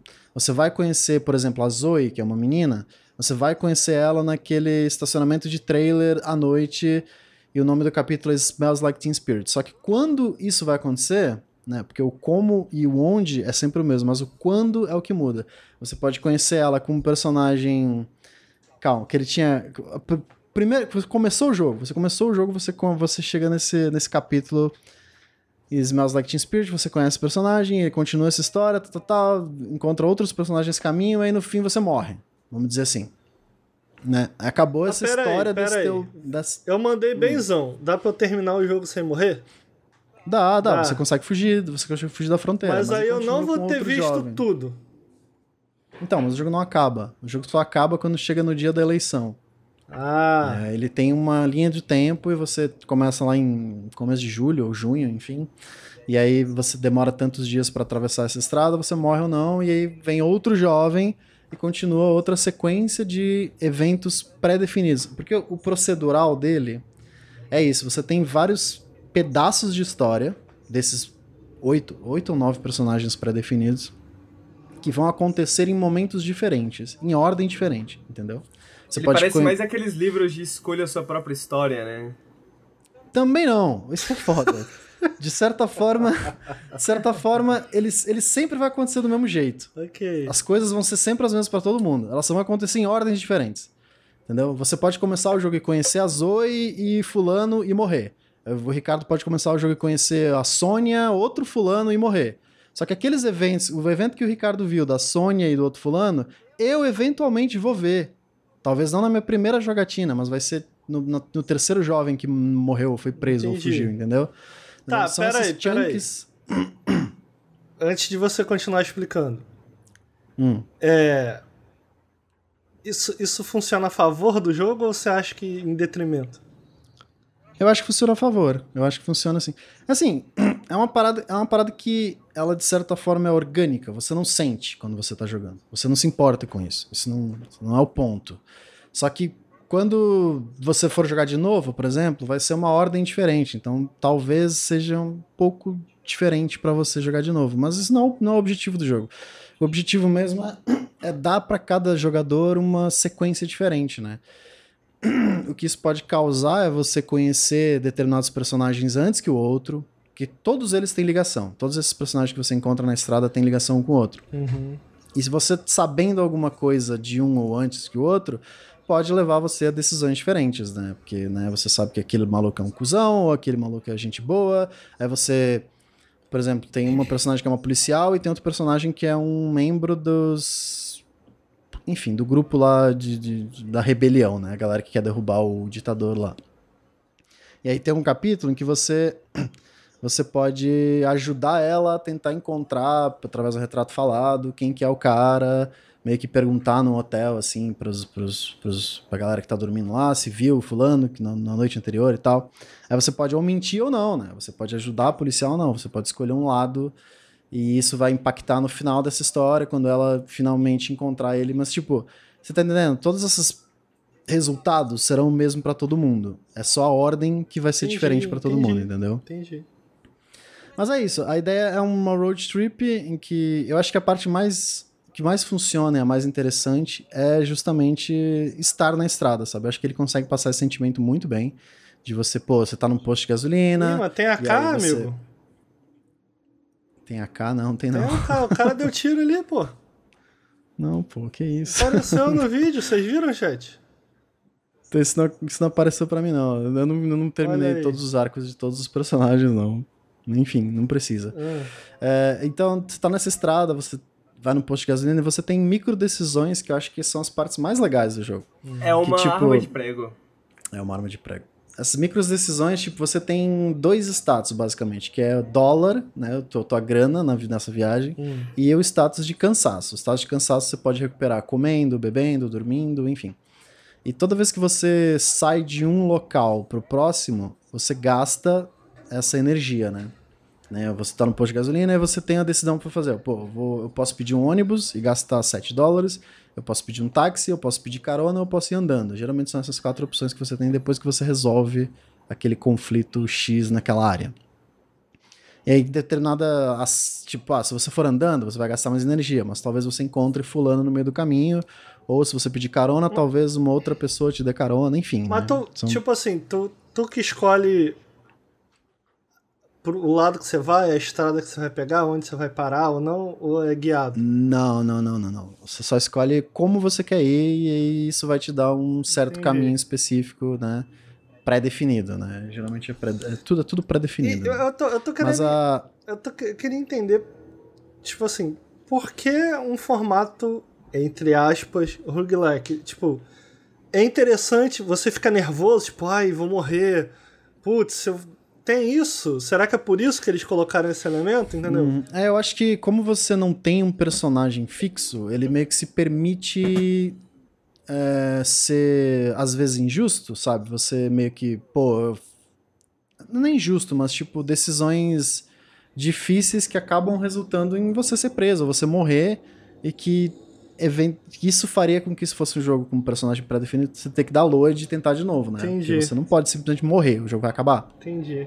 E aí, ne- nesse jogo, você meio que. Pô, tudo bem, você conheceu aquele personagem, uma coisa ruim aconteceu, você acabou sendo preso. Tá tudo bem, porque depois vem outro jovem e ele pode ou não conhecer aquele personagem que você estava se relacionando antes, ele pode ou não né, ir parar nos mesmos lugares que antes, enfim. É, mas o, o interessante são essas decisões no meio do caminho, né? Porque você. Às vezes você tá com pouca energia, você, pô, eu vou roubar um hambúrguer do maluco ali, porque senão eu vou morrer na estrada. Enfim, vou Uhum. desmaiar na ah, estrada. né? legal, legal. É, e, tipo, essas micro decisões são as, as mais legais, Uhum. assim, do, do jogo, né? Porque, pô, nem tudo é errado, tá ligado? Só porque, né, teoricamente seria errado. Foda-se, você precisa sobreviver e você tá vivendo num bagulho que não é justo, numa, numa sociedade que não é nada justa. Uhum. Então você tem que fazer essas decisões, às vezes pode afetar negativamente algum personagem, mas, pô, é vida, né, gente? É sobrevivência ali, tudo bem. E eu acho que ele funciona muito bem nesse sentido. Alguns personagens são chatos pra caralho, vou confessar aí. A Sônia e alguns outros são, tipo. Putz, o arco deles são muito sem graça. Aí quando pega um personagem, você fica. Ai, meu Lá vem o chato. Fala, chato. E alguns, alguns personagens são muito legais, são muito divertidos. Tem um taxista que ele é psicopata beça. Uhum. Tem os, uma- os dois ladrão que eles eles estão sempre tentando roubar alguma coisa diferente. Aí você pode se envolver ou não no crime. Sempre dá assim, merda. é belíssimo, né? Muito bonito. É bonito, é bonito. Ele tem um estilo muito legal. Tem umas musiquinhas legais. Ele é muito good vibes, assim, nessa parte. Só a parte política, cara. É que essa parte é- chega a ser. Chega a ser meio vergonhoso, assim. Cara, é, você chega no. Eu não vou contar o, o final do jogo, mas, tipo. Toda a conclusão dele é que, que ele se passa em mais ou menos três meses e o final vai ser o dito dia da eleição, né? Da eleição que vai eleger o, o ditador, porque você, na verdade é uma eleição que não, né, não funciona. Uhum. E aí você pode participar ou não da, dessa rebelião. E as decisões que impactam esse final são três. Você tem três opções. A opção que você é, sempre responde para pessoas que te perguntam, né? Então você tem três íconezinhos. Um que é um ícone da urna, um que é um ícone da, da rebelião e um que é um ícone de mochilinha. né? Você pode escolher, eu vou só vazar, eu vou brigar com a galera para mudar o país, ou eu vou, vou- eu vou apoiar o voto, que não é- no fim não adianta nada. Uhum. né? E essas decisões meio que vão culminar no final em que você decide se você quer ir embora ou se você quer lutar pelo país e finalmente é, tornar, se tornar um país liberal capitalista. Olha aí. né? Porque, foda-se, ninguém, ninguém, ninguém tem uma, uma conclusão do que, que, que que galera. Ninguém quer, tipo, ninguém sabe o que que quer fazer. Uhum. Não, a gente só quer derrubar o ditador e tá aí depois, foda-se. É tipo Isso não importa. 2013. Primeiro a gente derruba a Dilma. É isso, é isso. Vamos derrubar a Dilma e depois. Ih, rapaz, pois é, a gente não pensou até aí. Mas tudo bem. Mas olha Tirando só. essa parte política, eu acho o jogo muito, muito divertido, muito gostosinho, cara, de Aham. você Star on the Road. Ele tem até a musiquinha On the Road e tal, é muito fofinha. Então eu acho que essa parte funciona, sabe? Eu acho que se alguém tá procurando um jogo sobre estar na estrada, esse sentimento de você, pô, você não sabe exatamente para onde você tá indo, quem que você vai conhecer e esses laços que você cria no caminho, eu acho que são muito legais. Quantas horas, bem. amigo? Eu demorei umas 10 horas. 10. Como eu disse, eu não completei todos os arcos de personagens. Eu completei acho que 4, são 8 ou 9. Mas você tá de boa pouco. ou você vai, quer voltar? Não, você pode jogar de novo o New Game Plus. Uhum. E aí você vai rever alguns eventos e provavelmente você vai ver coisas que você não viu antes, né? Pra Entendi. completar esses arcos. Mas eu acho que não tem necessidade. Entendi. Eu não senti necessidade de você ver. Amigo, dá pra transar? Não, dá não, não. Dá não. Entendi. Sinto te decepcionar, é. cara. São muito jovens, não dá não. Entendi. Jovem não transa aí, cara. Ah, ah amigo, você. Piada, pô. É. Ah, pô, parece é. maneiro o jogo. Esse eu gostei. É legal, é legal, é Esse legal. Eu gostei. O do Henrique é uma merda. É jogo de historinha, é jogo de escolher, ah. escolher diálogo. O chat tava me falando mal aí de mim, que eu tava mal-humorado com o do Henrique. Mas, porra. Engra... Engraçado, né? Jogo latino-americano você não gosta agora de jogo de capitalismo liberal. pois é, que interessante. Mas é isso. É, é, isso aí, on, on, the road, on the road. On the road. On the road é um livro, né? Eu lembro que o Totoro, quando jogou essa demo aí, ele ficou empolgadaço. Pô, maneirão. Pois é, né? quando anunciaram, o que ficou na cabeça de, pô, ele vai gerar histórias proceduralmente, né? Aí você joga a demo, caraca, mano, as histórias são interessantes. Uhum. Enfim, não, não é. As histórias não são geradas proceduralmente. Foi mixed de feelings, então, que eu tô sentindo. Tu, tu achou legal, mas achou caído. Não, eu gostei, eu gostei. Ele não é, tipo, pô, incrível, mas eu acho que o, o momento a momento, que a galera usa muito, que é essa parte de você fazer as pequenas escolhas, de você estar tá nos ambientes explorando, você olhar, né, tipo, pô, postinho de gasolina, hotel e tal. E são sempre ambientes diferentes, eu acho que isso, o jogo inteiro não repetiu nenhum lugar, né, porque eu achei que como ele era procedural, ele ia meio que repetir, mudando histórias, não, sempre, sempre diferente, sempre lugar novo. Então você tem sempre. Eu amo Walking Simulator. Então, para mim, ficar olhando os lugarzinhos e ver os posterzinhos, Bruno falar like. com as pessoinhas, para mim isso é maravilhoso. Então, pô, eu gostei bastante. Só essa parte política que eu achei, tipo, hum, ok, né? Ah, tá aí. Eu vou ter que tá parabenizar um elemento aqui do jogo que eu nem joguei, mas eu percebi, ficou claro na tela quando o bonequinho tava andando de carro e quando o bonequinho ele tava andando de moto, que a roupa mexia, olha lá, o vento, bastante vento, hein? Olha lá, ó. Ai, meu Deus. Bastante vento. Ela, pô. Incrível. Ai, meu Bem Deus. Feito. Pra quê? Incrível. Pra quê, gente? Bem feito. Ficou. Mas tem vento mesmo, Enfim, não tem? Esse tem, tem. Viu? Mas esse, esse é Road 96. É, e o outro jogo que eu queria trazer, hum. já que eu vou dar o plug aí, que é o A Juggler's Tale, Ih. que também é sobre é, liberar, se libertar. Olha aí. Só que... Começa não, hein, Ricardo? Começa não, hein? Só que... O que é, meu? Não falei nada. Pô, esse jogo é bonitinho, esse jogo é bonitinho. Ele tem, ele tem alguns probleminhas, mas... Assim, ele é um jogo... Ah, você já zerou, amigo? Saiu outro dia isso. Já, não, o jogo tem duas horas. Ih, é rapaz. muito curto, é muito curto, é muito curto. Entendi. Esse jogo, ele é, o estúdio é alemão, se eu não me engano, pelo ah. menos foi, ou é austríaco, não sei. É, e ele é um jogo sobre, é sobre um puppet master, né, esse, como é que é em português, marionete, o cara que mexe na marionete? Tem um nome pra isso? Tem não, né? Não é aquele do Chaves lá, tem. né? Não é que era do Chaves? Tem, Chaves? tem um nome, mas é um nome mais escroto. É, é, é isso aí, é esqueci, velho. Vou achar aqui, vai lá. Enfim, o cara que tem aquelas cordinhas assim nos dedos e mexe o bonequinho, sabe? E é meio que começa com esse narrador contando a história de uma ventríloco, isso. Eu acho que é, né? É, ven não ventríloco. Ventríloco é o, o ventríloco é que bota a mão embaixo. Tem que, tem que citar a cultura popular, é igual o Sinforoso lá. Lembra do Sinforoso? não. Não lembra do Sinforoso? Sei que é isso não, bicho. Caraca, a galera, a galera lembra, a galera lembra. Sei que é isso não. Sei que é isso. Ah, vai. Grande Sinforoso. Enfim, aí esse narrador, ele tá contando a história da Abby, que é essa menininha... Aí ele meio que você controla a menininha como se fosse um jogo de plataforma normal, só que tem essas cordas controlando ela, desse, desse cara que controla. E aí ela é uma menininha que trabalha não, ela é uma criança presa no circo. Não sei como isso, mas enfim, medieval, né? Peraí, peraí. é uma. Só um segundo. Titeriteiro ou marionetista? Titerite, caraca. Não, gente, é vem, Porque vem títere tríloco, também, né? vem tríloco, gente. Pelo amor de Deus. Não, ventríloco, ventríloco é que ventríloco bota a mão coisa, embaixo, mané. que- Ele que coloca mexe a no mão dentro do. Ah, é? Não, os e dois não? Não, esse aí é o das cordas. Esse aí é o das Não, cordas. amigo, da corda é ventríloco também.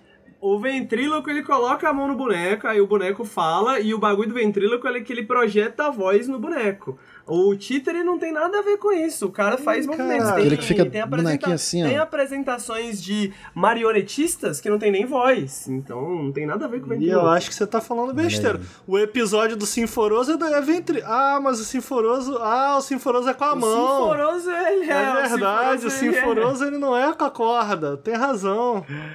É. Caraca, mano. Nossa, eu nunca tinha É parado o, pra... é o Sasori do Naruto. Boa, chat. Eu nunca obrigado. tinha parado pra pensar nisso, cara.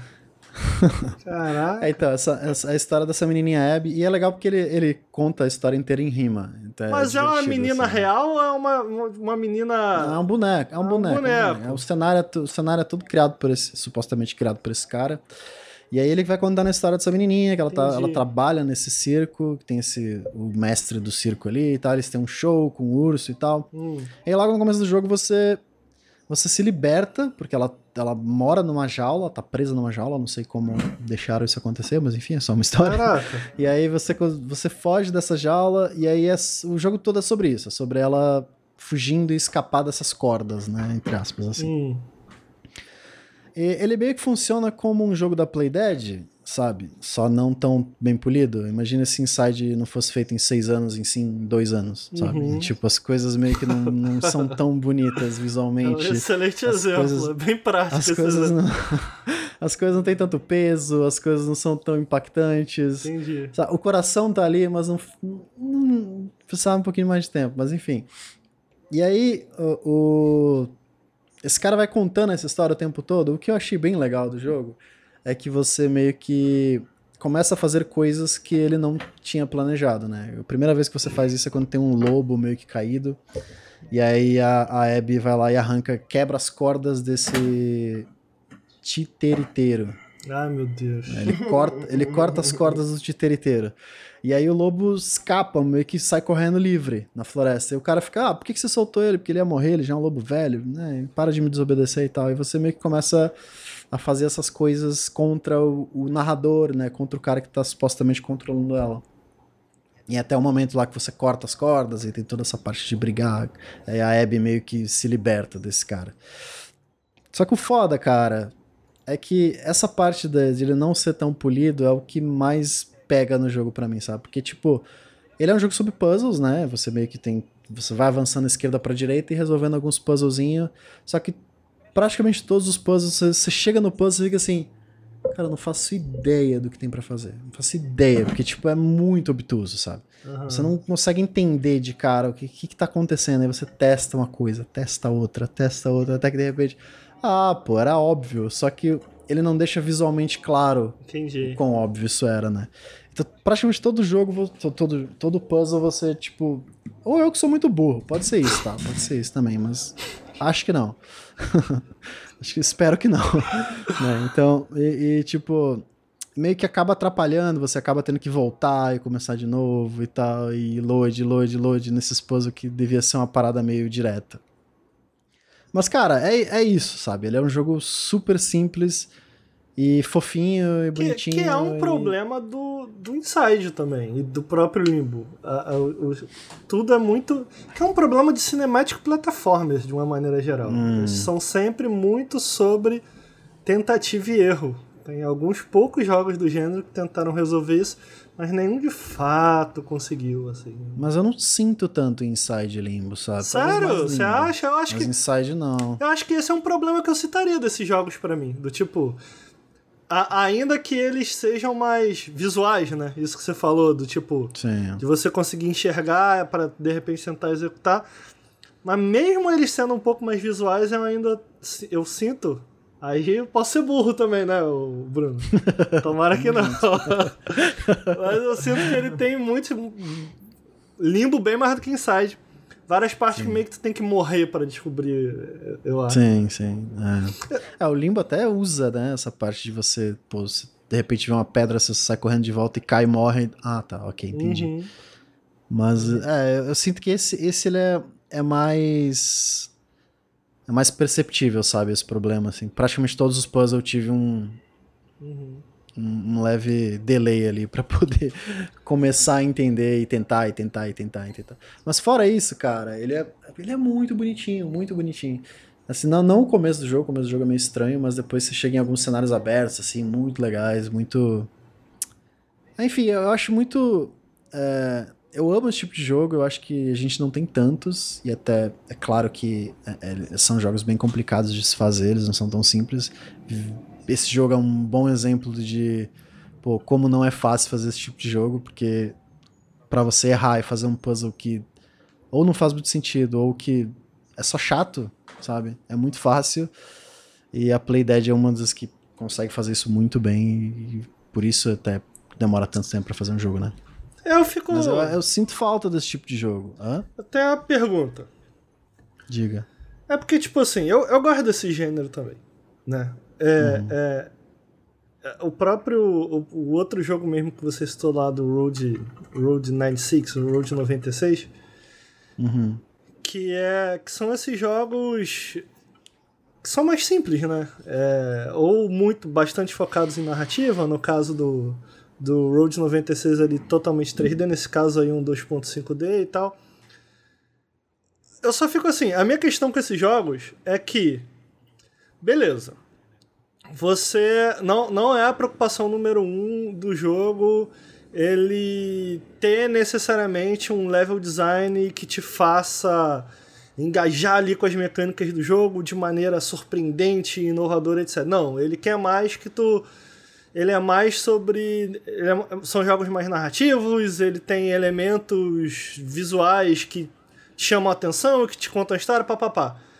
A minha questão, a questão que eu fico é, nesses jogos, é, cara, ou você tem algo imaginativo em termos de mecânica, por mais simples que seja, sabe? Uhum. Ou você me conta uma boa história. É o que eu gosto de Inside. Eu acho que Inside faz as duas coisas. Limbo também. Sim. Inside mais do que Limbo, na, na minha opinião.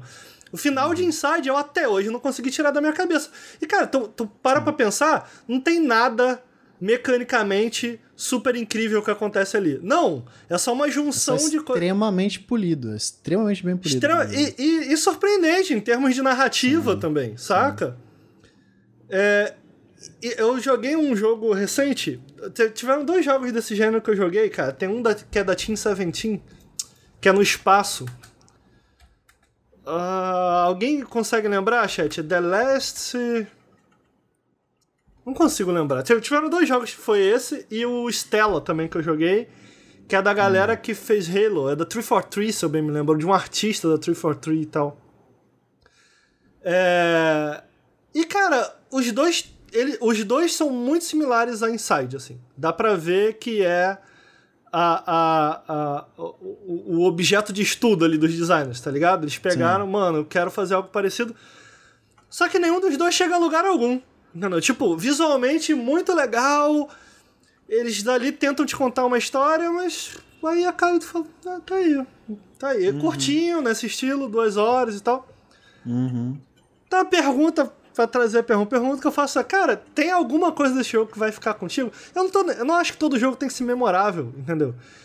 Sim. Mas, tipo assim, pô, tu, tu falou, tu, tu falou que lembra é, é, Limbo ou Inside. Tem alguma coisa que diferencia ele suficiente de Limbo? Que tu fala, pô, cara, isso aqui, só por, só por ele interagir com essas ideias de Inside, ter feito da maneira que fez, já é interessante? Ou de repente, do ponto de vista narrativo, que tu falou, não, uhum. isso valeu a pena, a minha jornada, pô foi curtinho, valeu a pena. Sabe, você achou que valeu a pena, apesar de, da simplicidade e tal? É difícil dizer você tá sim, pensando... não quero dizer não. Planet Alpha, o chat lembrou. O outro jogo é Planet Alpha. Planet Alpha. Nossa, nunca joguei. É, então, cara, é foda, porque é difícil você, é difícil você não comparar e é difícil você quando comparar, né, com Inside e Limbo, tipo, pô, é difícil você comparar e não e ter algo que seja nesse nível, pô, é muito difícil. Mas eu, o acho que a parte mais interessante é essa parte do, do cara controlando a bonequinha e meio que interagindo com você ao mesmo tempo, sabe? Uhum. É, é meio que você meio que torce pela Abby, Hum, isso funciona muito, muito bem pra mim, sabe? Entendi. Tipo, pô, essa bonequinha tá presa a esse cara e esse cara tá falando umas paradas que não tá certo, tá ligado? Não, peraí, pô. Vou ajudar essa bonequinha a se libertar dessa porra. Mas é tudo tão rápido e tão simples que acaba não, não, né, não impactando ou nem trazendo nada de especial, não. É só.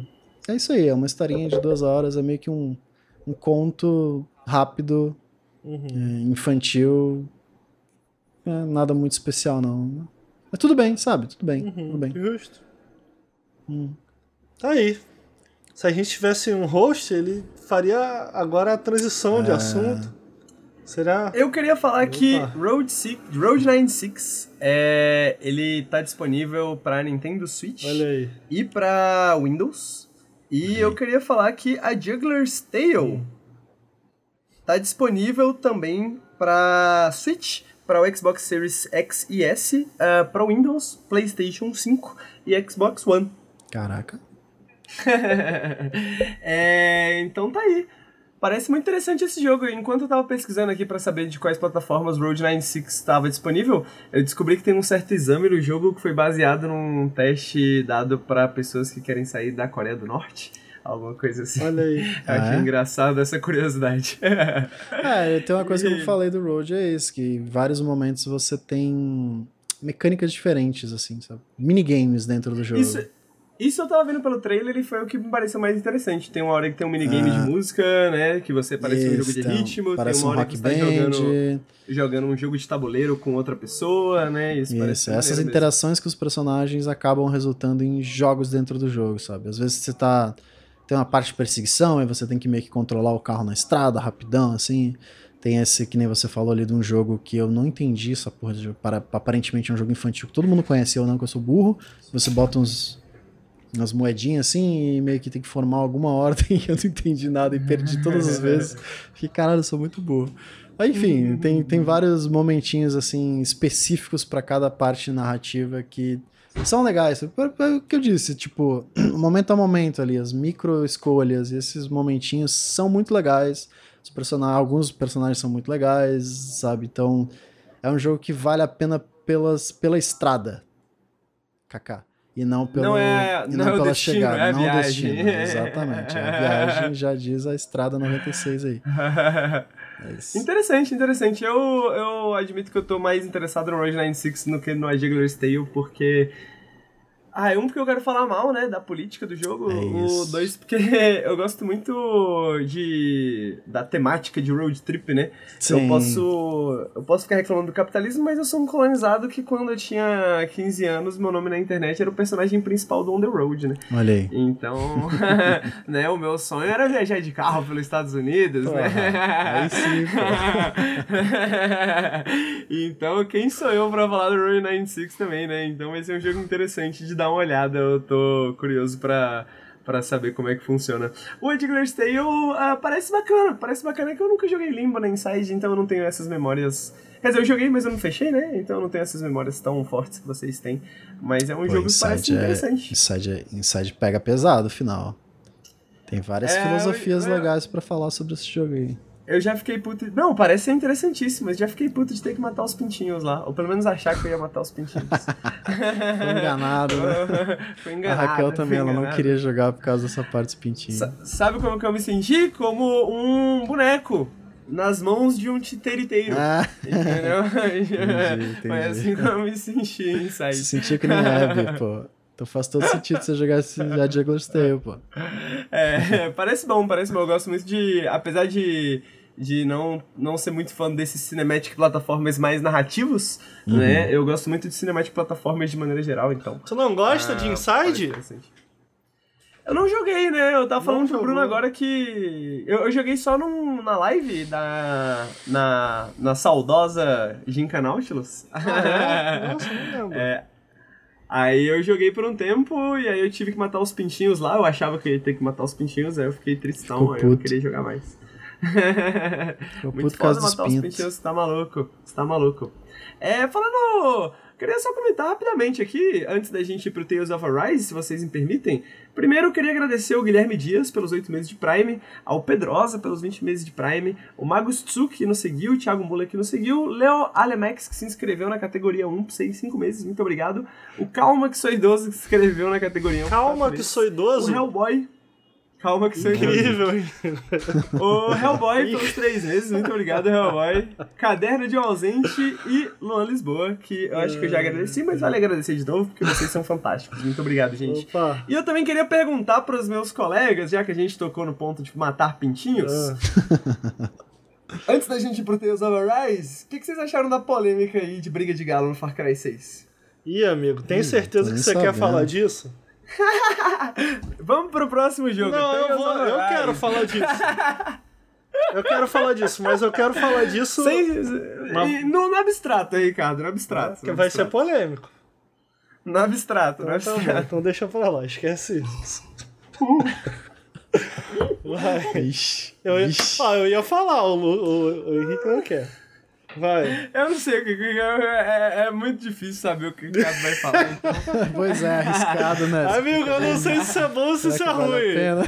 Eu não sei se é bom. Ah, imprevisibilidade é a magia da pessoa, né? Mas assim, tem momentos, tem momentos, tem momentos.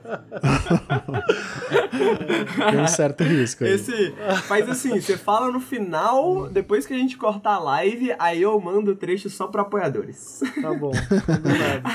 então apoia a gente no apoia.se barra Nautilus. Agora eu gostei, agora eu gostei. picpay.me barra canal Nautilus. Agora eu achei ponta firme. newsletter. É isso. É isso, então. Então, e vamos pro Tales of Arise. Então, Canalha. Galo. É o mestre do capitalismo, cara.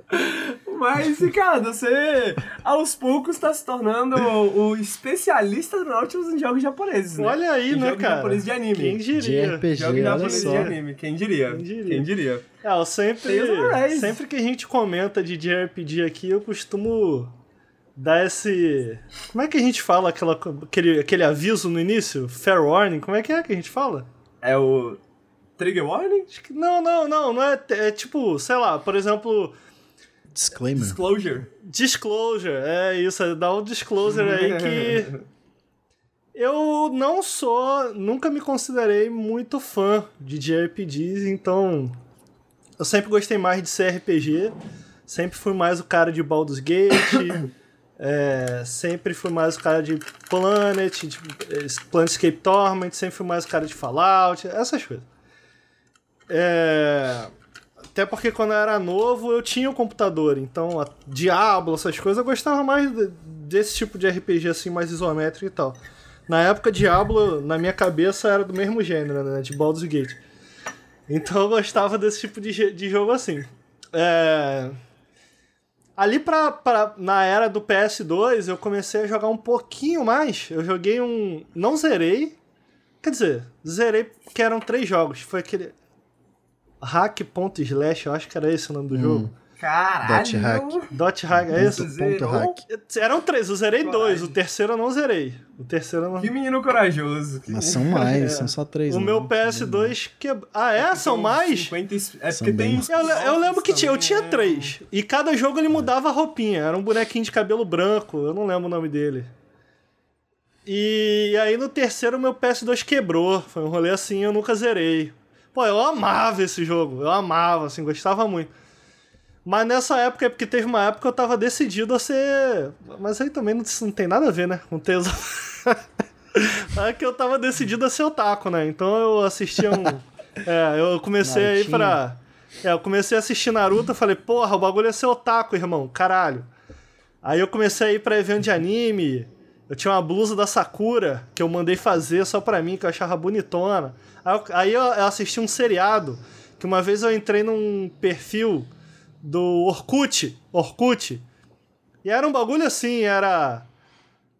Sou pica e sou otaku. A comunidade lá.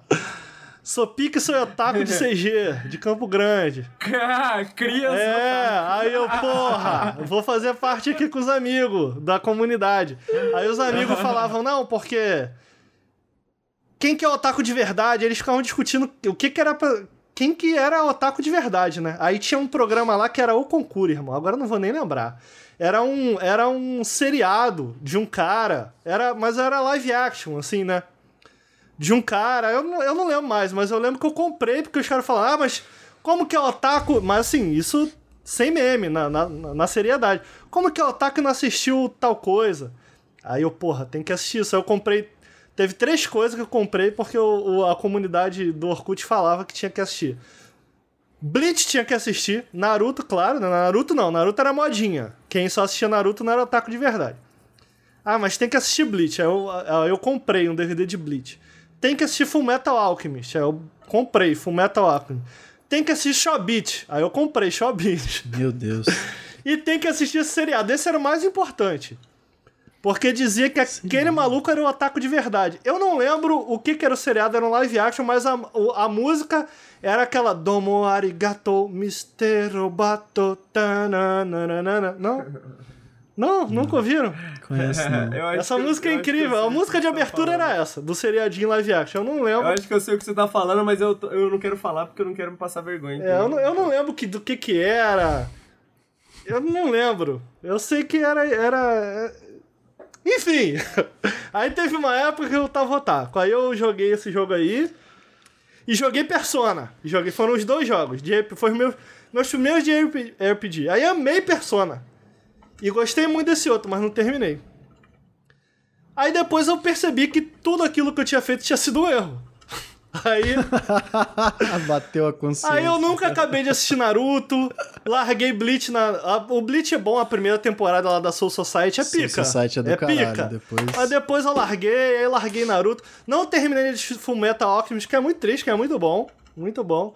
Aí eu tenho aqui até hoje os mangazinhos, ó. Eu tenho os mangazinhos aqui, ó lá, ó. Gantz, que eu comprei.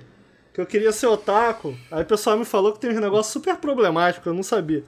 Comprei aqui, ó. Sim, sim. Death Note. Death Note, nunca li também, só comprei pra ser otaku.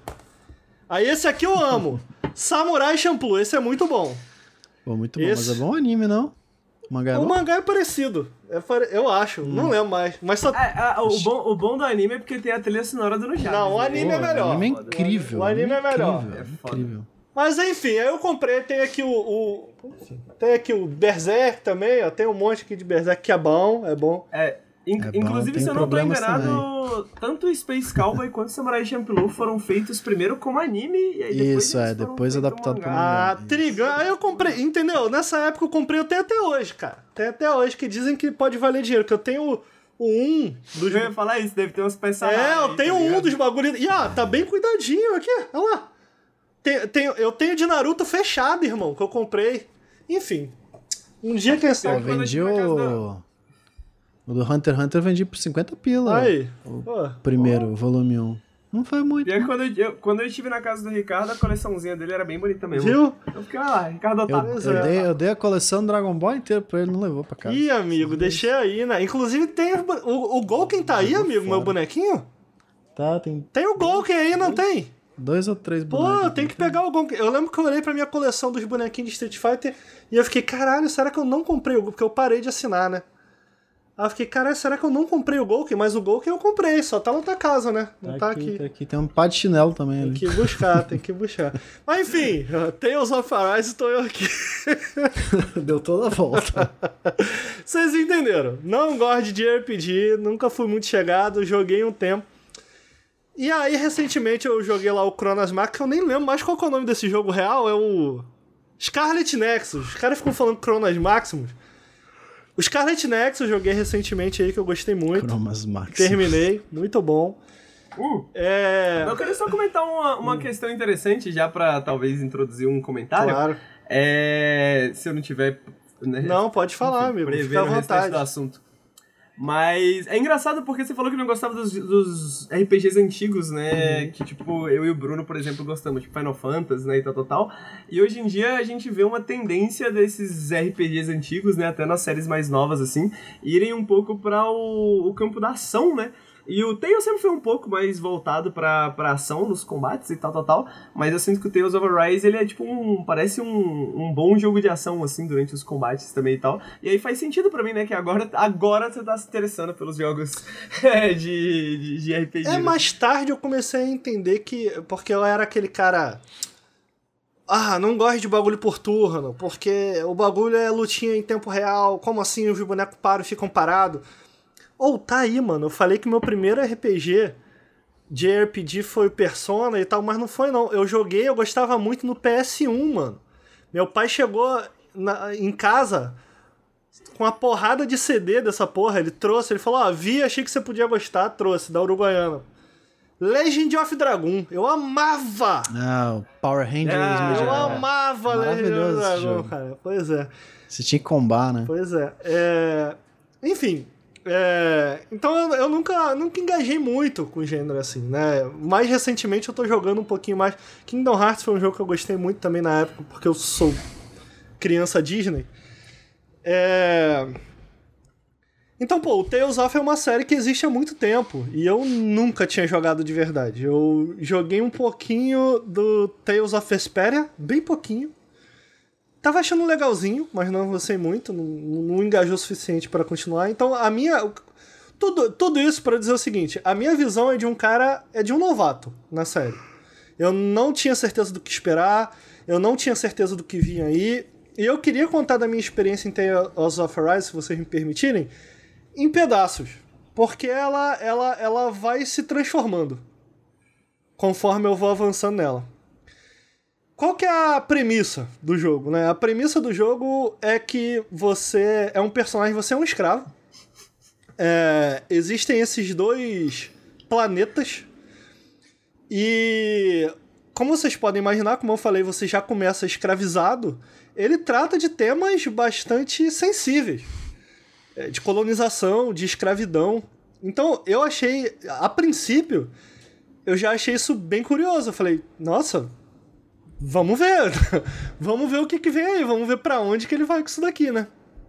É, então, um, um desses planetas coloniza o outro. E existe meio que o que eu amo, eu acho perfeito. Se tem uma coisa que eu gosto em anime, por mim todo anime devia ter, é torneio, amigo. Ah, vai acabar o mundo. Faz um torneio. Faz um torneio. É, mano, eu acho. Não, eu não tô. Sem ironia. A melhor parte de todo anime. O Yu Yu Hakusho, melhor parte, torneio. O, o Dragon Ball, qual que é a melhor parte? Torneio do céu, que o, que o Gohan vira Super Saiyajin 2 lá. No Hunter x Hunter não é a melhor parte, mas é bom pra Pô, no. Naruto lá, o torneio, o torneio Chunin, é incrível. Lee versus Gara. Meu irmão, pra mim todo todo anime tinha se tem, se tem olho grande, foi feito no Japão, bota um torneio. E aí, meu irmão? Imagina o torneio em Viagem de Chihiro. velho. Cara, olha a premissa desse jogo. Pra mim, perfeito. Olha a premissa desse jogo, Henrique. Tu, tu quer libertar teu povo, eu vou entendeu? Um planeta tá colonizando o outro. E aí eles vão decidir quem vai poder ser o rei do- dos colonizadores. Como? Num torneio, irmão. Todos os vilões, eles fazem um torneio. É sério. Eles fazem um torneio. Tem, tem, tem cinco países no torneio. Quem escravizar mais a galera, quem fizer a galera sofrer mais, ganha o Meu torneio. Deus. Valendo! É Valendo! tipo. É incrível! É um tipo incrível! se- Porra! Se você tivesse um planeta meio de Lucianos Hucks, assim, né? Tipo isso, cara! Perfeito! É, é, é o caldeirão do Hulk o bagulho! Só, só que assim, imagina se, se na, na hora que tá, tá tendo o caldeirão do Hulk, o SBT tem o caldeirão dele. A Band tem um todo no mesmo horário, Entendi. entendeu? Cada um com seu caldeirão humilhando o pobre de maneira diferente. É, é, bom, perfeito. Obrigado, Henrique. Obrigado. Síntese, né, amigos? Síntese. E aí eu falei, porra, interessante. Aí como que você se encaixa isso? Você nada mais é, cara. Tu é o telespectador do Twitter indignado, querendo acabar com aquela porra. E aí como que tu acaba com aquela porra? Tu se inscreve, irmão. Tu se inscreve pra terminar. Acabar por dentro, né? Cara, é- eu não, eu- não é ironia. Perfeito. Eu falei, incrível, incrível. Vou avançar, tem um torneio, vamos cair na porrada geral nessa porra, entendeu? Vamos resolver no soco essa parada. E, e Tem toda, tem toda a parada de chegar no torneio. Pe- Não, não, porque assim, como imagino como eu falei, cada, cada emissora tá fazendo teu torneio na, Ah, por então lá, são entendeu? Então qual que é o rolê? Cada reino desse explora as pessoas de uma maneira diferente, entendeu? Então no primeiro reino, as pessoas estão sendo 100% escravizadas, então elas são obrigadas a trabalhar, elas não têm liberdade nenhuma. No segundo reino, é uma parada mais 1984, entendeu? Tipo, elas elas estão lá, elas elas têm alguma liberdade, mas elas são 100% incentivadas a uma denunciar a outra. E, e o, o, o Estado, entre aspas, está sempre de olho e punindo todo mundo e tal. É, é menos pior do que a primeira, porque a primeira, cara, a galera tá, tá sendo morta e escravizada a rodo. E você é um desses personagens, você começa nesse primeiro, nesse primeiro reino, e conforme você vai avançando, cara, você vai passando de reino em reino. E. Caralho. Oi? Caralho. Eu só fiquei surpreso porque, tipo, você não, não é só uma revolução, são Não, várias. não, então, é exatamente isso. O jogo começa muito bem, cara. Exatamente por isso. Porque o, o, o personagem, ele a princípio, ele é um personagem sem rosto, ele, ele usa uma máscara. Existe uma revolução. Ou, tem que dizer, eu, eu achei a temática. Eu não tô de sacanagem quando eu digo que eu achei interessante, sabe? Tipo, é, é, é. A premissa é anime e política ao mesmo tempo na medida certa, sabe? Eu falei, pô, isso daqui é interessante. Então, esse início ele me cativou. Eu falei, pô, legal, cara. E- mas eu tava curioso, porque são temas é, que podem ser complicados, né? De, de, de, de se lidar. É, ficou, é, é, me, me lembra até Round 6, se você for parar pra Eu não pensar, assisti, né? sei se não tu assisti. assistiu.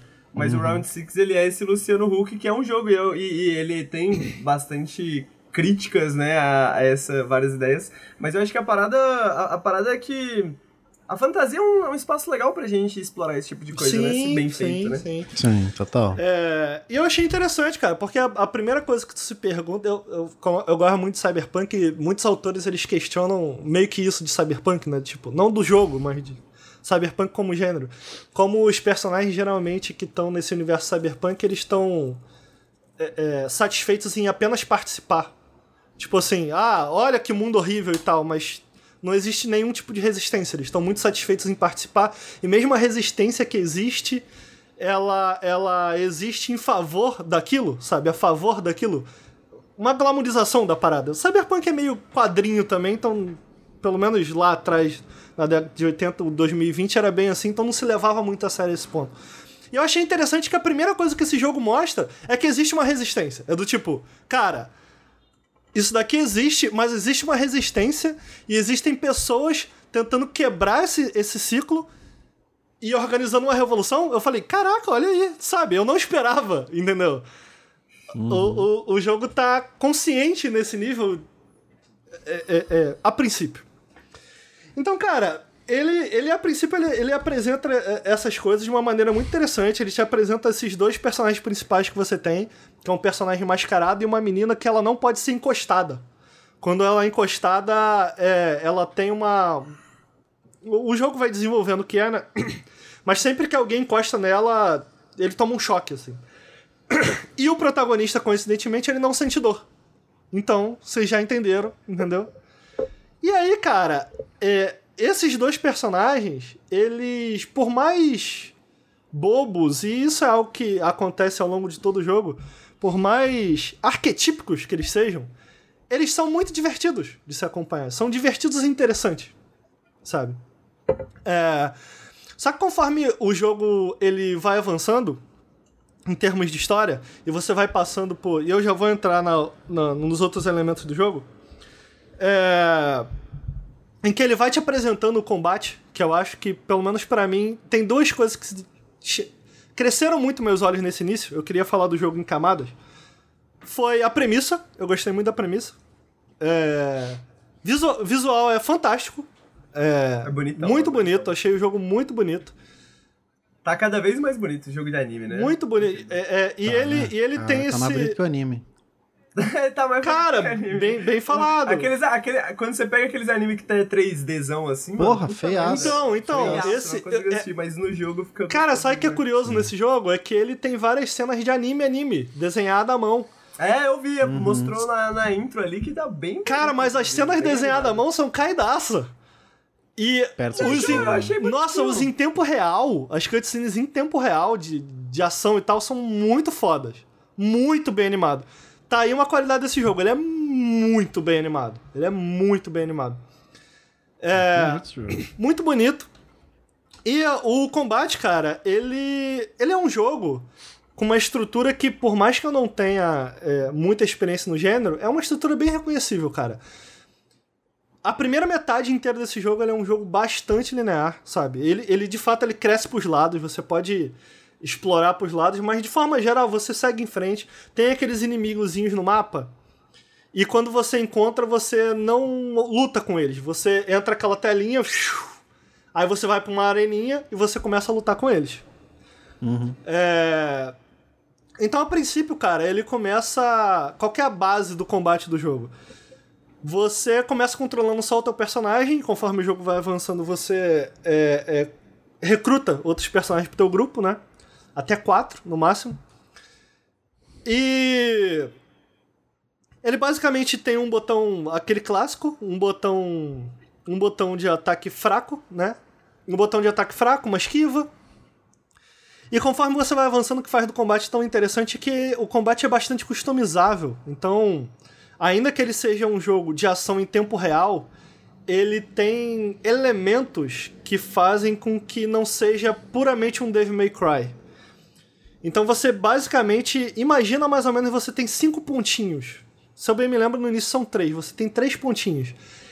Cada skill que você usa gasta um ponto desse. Quando você gasta todos os pontos desses três que estão na tela, você tem que esperar um pouco para voltar a usar essas habilidades, esperar recarregar e voltar a usar. Então não é infinito. Uhum. Então tem skills que usam duas, dois pontos, tem skills que usam três. Então, conforme você vai avançando e vai ganhando habilidades, vai ganhando novas habilidades, novas skills, desbloqueando uma skill tree, você vai meio que customizando, optimizando a melhor maneira de montar um combo. É um jogo muito sobre combos. É, e é muito interessante esse como ele vai se abrindo a cada novo mapa desses mapas que eu falei para vocês. Cada novo mapa é meio que, cara, você segue reto, você vai completar umas quests e no final tem um chefão. No final tem uma dungeon final com um chefão. Todo mapa é esse. E você tem que matar esses cinco lords que estão nesse torneio. Você quer quebrar esse ciclo matando todos esses lords. É... Então é num formato bem simples. Você avança, você vai passando de nível, cada nova área você vai ganhando novos personagens pro teu grupo.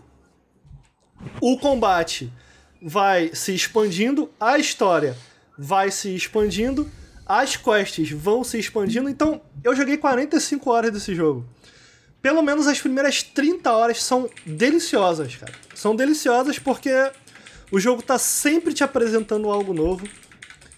A parte de história, ela tá sempre expandindo. É... Os personagens e a, e a relação deles. Cara, se tem algo que você não vai me ouvir falar mal desse jogo aqui, porque eu tenho muitas questões em várias coisas desse jogo, é dos personagens principais da party. Eu adoro eles. Então, conforme eles vão entrando e vai criando a dinâmica, por mais bobo que seja, por mais é, é, simples e arquetípico que seja, sabe?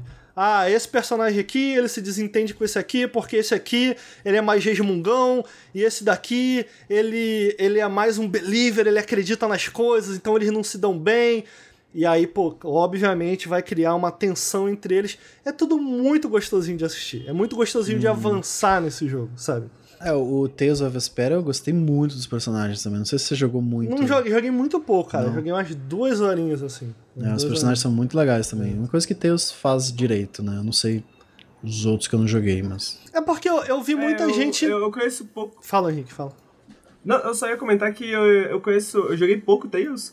Mas o que eu conheço da história deles é que os últimos Tales foram todos muito bons, assim, né? Foi uma crescente, assim, que eles passaram um período com jogos bem fracos e de repente agora eles estão fazendo jogos muito bons, né? Tipo, uhum.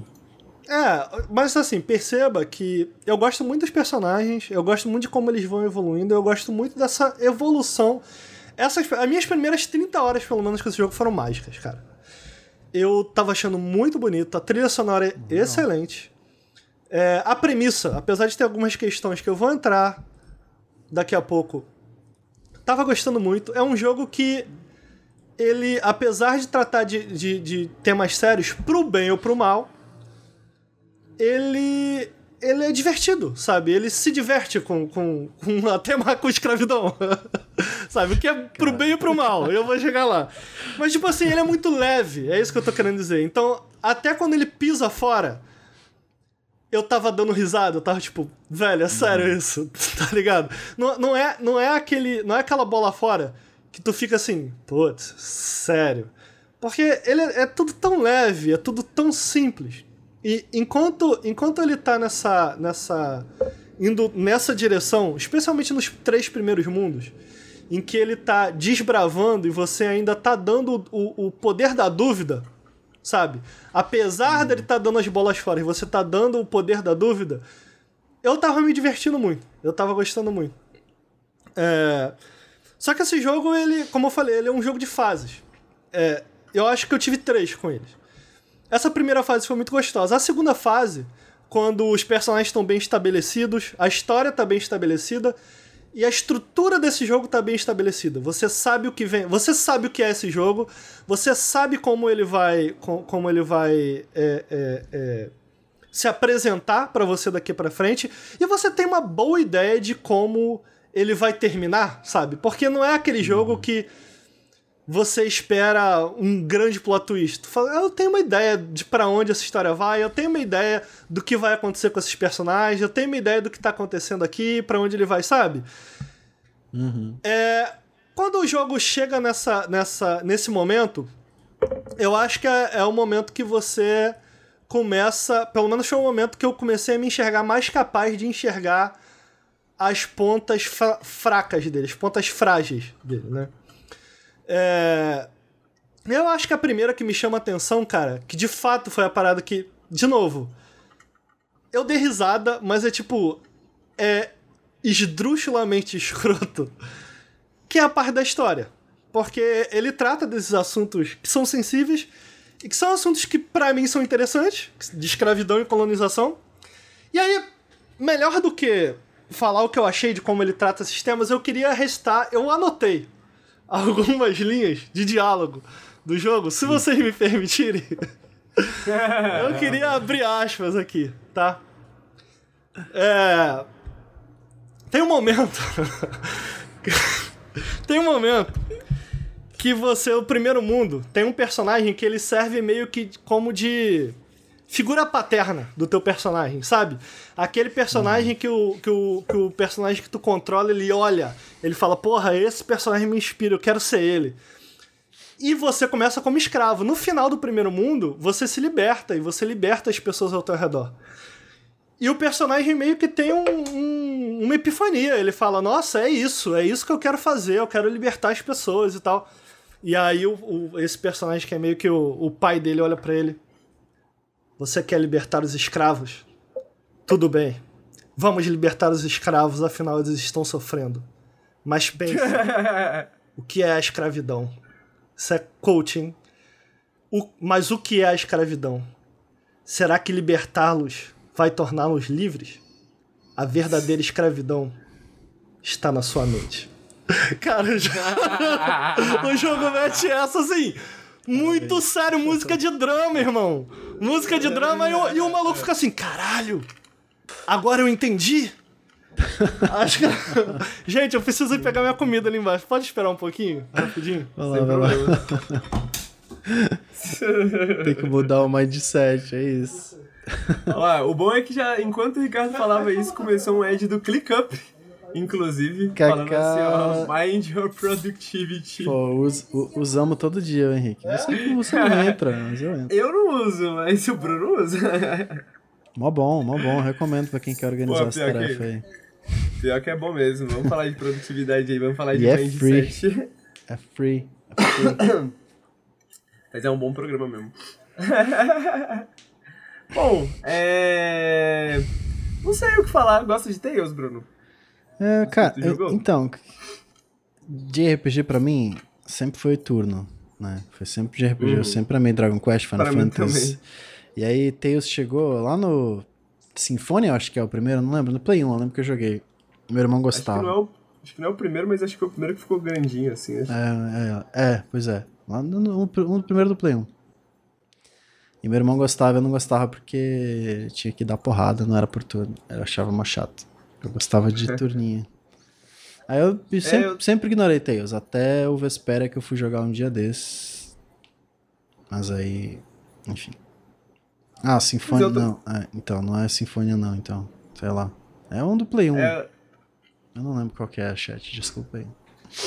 Eu também, também sempre tive esse, esse preconceito, assim, quando eu crescia do, com o Tails, porque justamente por causa disso, né? Parecia meio que um jogo de luta, tá ligado? Uhum. E ele tinha uns temas, e, tipo, ao, mes ao mesmo tempo que ele parecia meio que um jogo de luta, ele tinha a, a digamos assim, a complexidade de um, um, um JRPG normal, tá ligado? Então, tipo assim, eu sentia que, ainda mais sem saber inglês, sem saber ler porra nenhuma, que enquanto eu jogava eu não tava entendendo nada do que tava acontecendo, por nenhum, não sabia o que fazer, tá ligado? Uhum. Um pouco Valkyria Profile também, Valkyria Profile eu senti um pouco dessa pegada, assim, dessa vibe tipo, Nossa, eu amava. afogado por sistemas. Amava Valkyrie Profile. Eu joguei em japonês a primeira vez. Eu amava.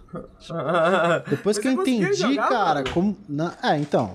Dava. Porque Dava, chegava, chegava um ponto que eu não conseguia mais avançar. cara. dava errado, Fraco. dava errado e É. o jogo acabava, né? Você pode acabar o jogo no no comecinho lá, com a freia puta contigo e acabou. É. Você vai ser mandado pra, pra, pra Valhalla, enfim, e chega dessa história.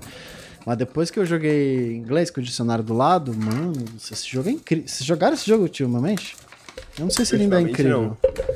Caralho, você podia recrutar qualquer personagem que passava, você podia mandar ele pro céu.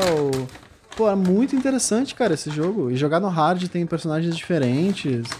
Qual esse jogo? jogo é incrível. Eu, eu, Valkyrie Profile, eu quero jogar Ah, esse jogo, oh, eu gostava muito desse, eu nunca zerei. Muito foda, Aí, pô, realmente. muito foda. Ele tem ideias Ah, só- muito boas. Só monstro pra zerar Valkyria Profile. Era difícil? É impossível. É, a, a minha difícil. sensação, pelo menos, era É? essa. Porque, tipo, a, a minha sensação, e sem entender nada do jogo, era de que, tipo, se você não construía bem o seu personagem, não fazia escolhas e coisas e tal, tal, É, tal, ah. chegava num ponto que você simplesmente não conseguia avançar, né? Que o jogo ficava muito difícil, assim. Então, ele tinha essa parada de você escolher a função de cada personagem. Isso impactava muito no jogo. Se você escolhesse um fulano que era muito necessário em Valhalla, ou sei lá, qualquer lugar que você mandava, eu não lembro agora direito, acho que é Valhalla. É, você ficava com punições, enfim, tinha coisas que acabavam te ferrando muito e o jogo acabava do meio e é isso, foda-se, sabe? É isso aí. É, eu, eu, sempre senti isso da série Tales, assim, de que, tipo, essa pegada meio Valkyria Profile, assim, de você ser inundado por sistemas e como era um jogo meio de luta, assim, né? eu, eu ficava meio, é, não sei, não sei se eu vou conseguir jogar e tal.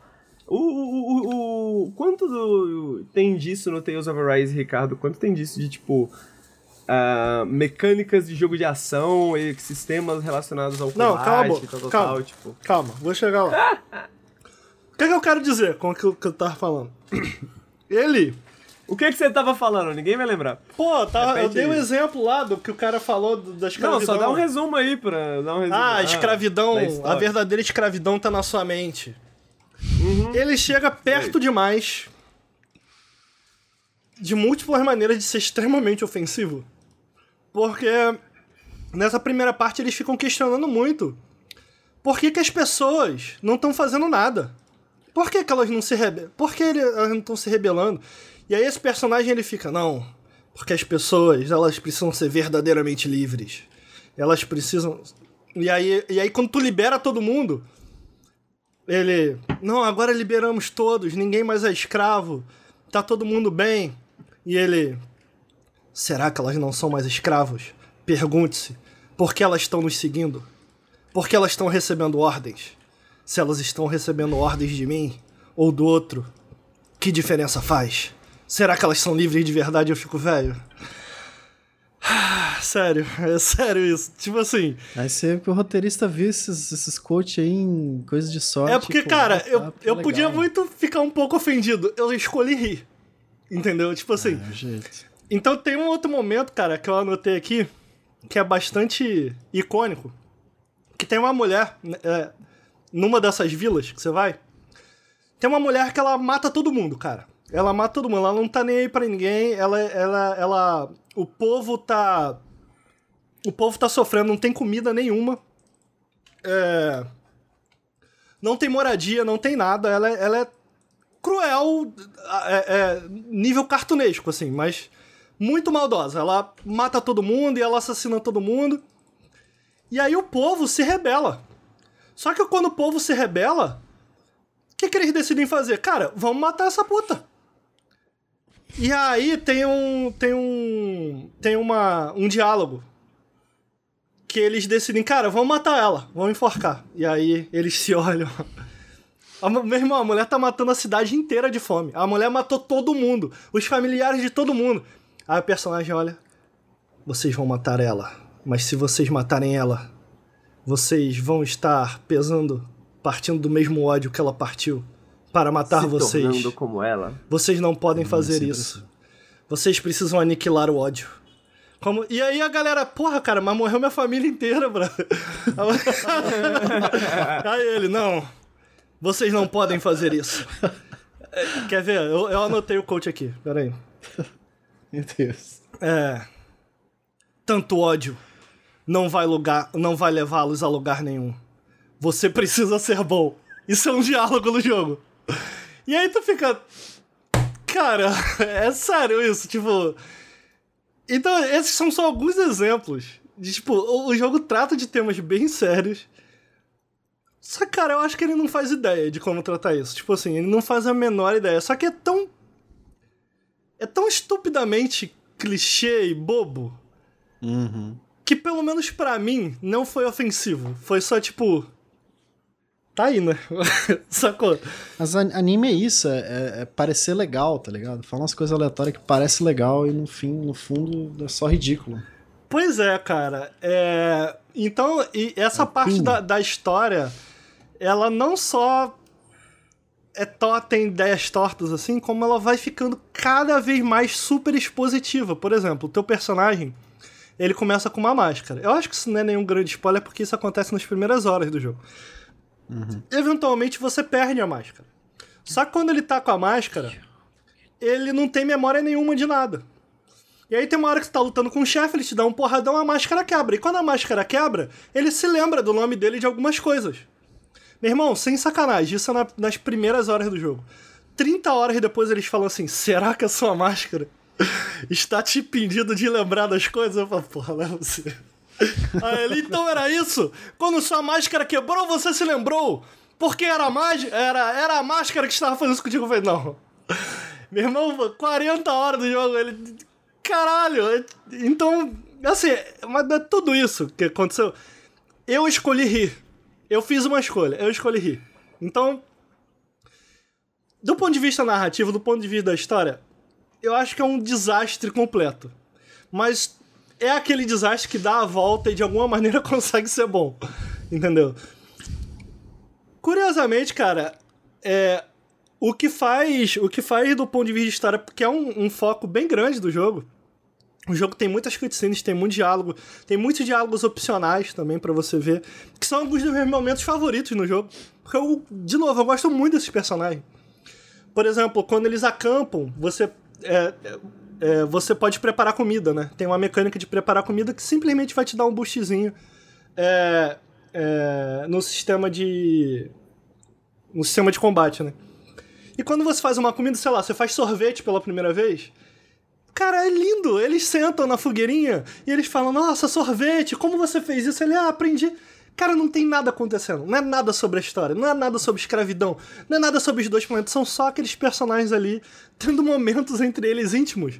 E, cara, é muito legal de assistir, cara. Eu amo os personagens de- de- desse jogo. E todos os momentos que eu, que eu pude passar com eles, opcionais ou não, vendo o que era agora, o que tinha acontecido agora, o que eles tinham pra conversar agora, puta, eu fazia questão, cara. Porque era muito legal. Então, a história é esse dois pesos, duas medidas, sabe? Ao mesmo tempo que eu não gosto da história e da escrita de uma maneira geral, é, é o jogo, o jogo, nos personagens eles conseguem se encontrar. E os personagens são alguns dos pontos, são pontos muito importantes é, do jogo. Porque a ideia é que cada personagem, meio que, entre aspas, representa uma. Cultura diferente, um povo diferente. Então você vai descobrindo mais da cultura da, desse planeta e como ela se divide através desses personagens. E descobrir isso através desses personagens é muito legal. O que não é legal é engajar diretamente com a história. Não sei se ficou claro essa parte. Uhum.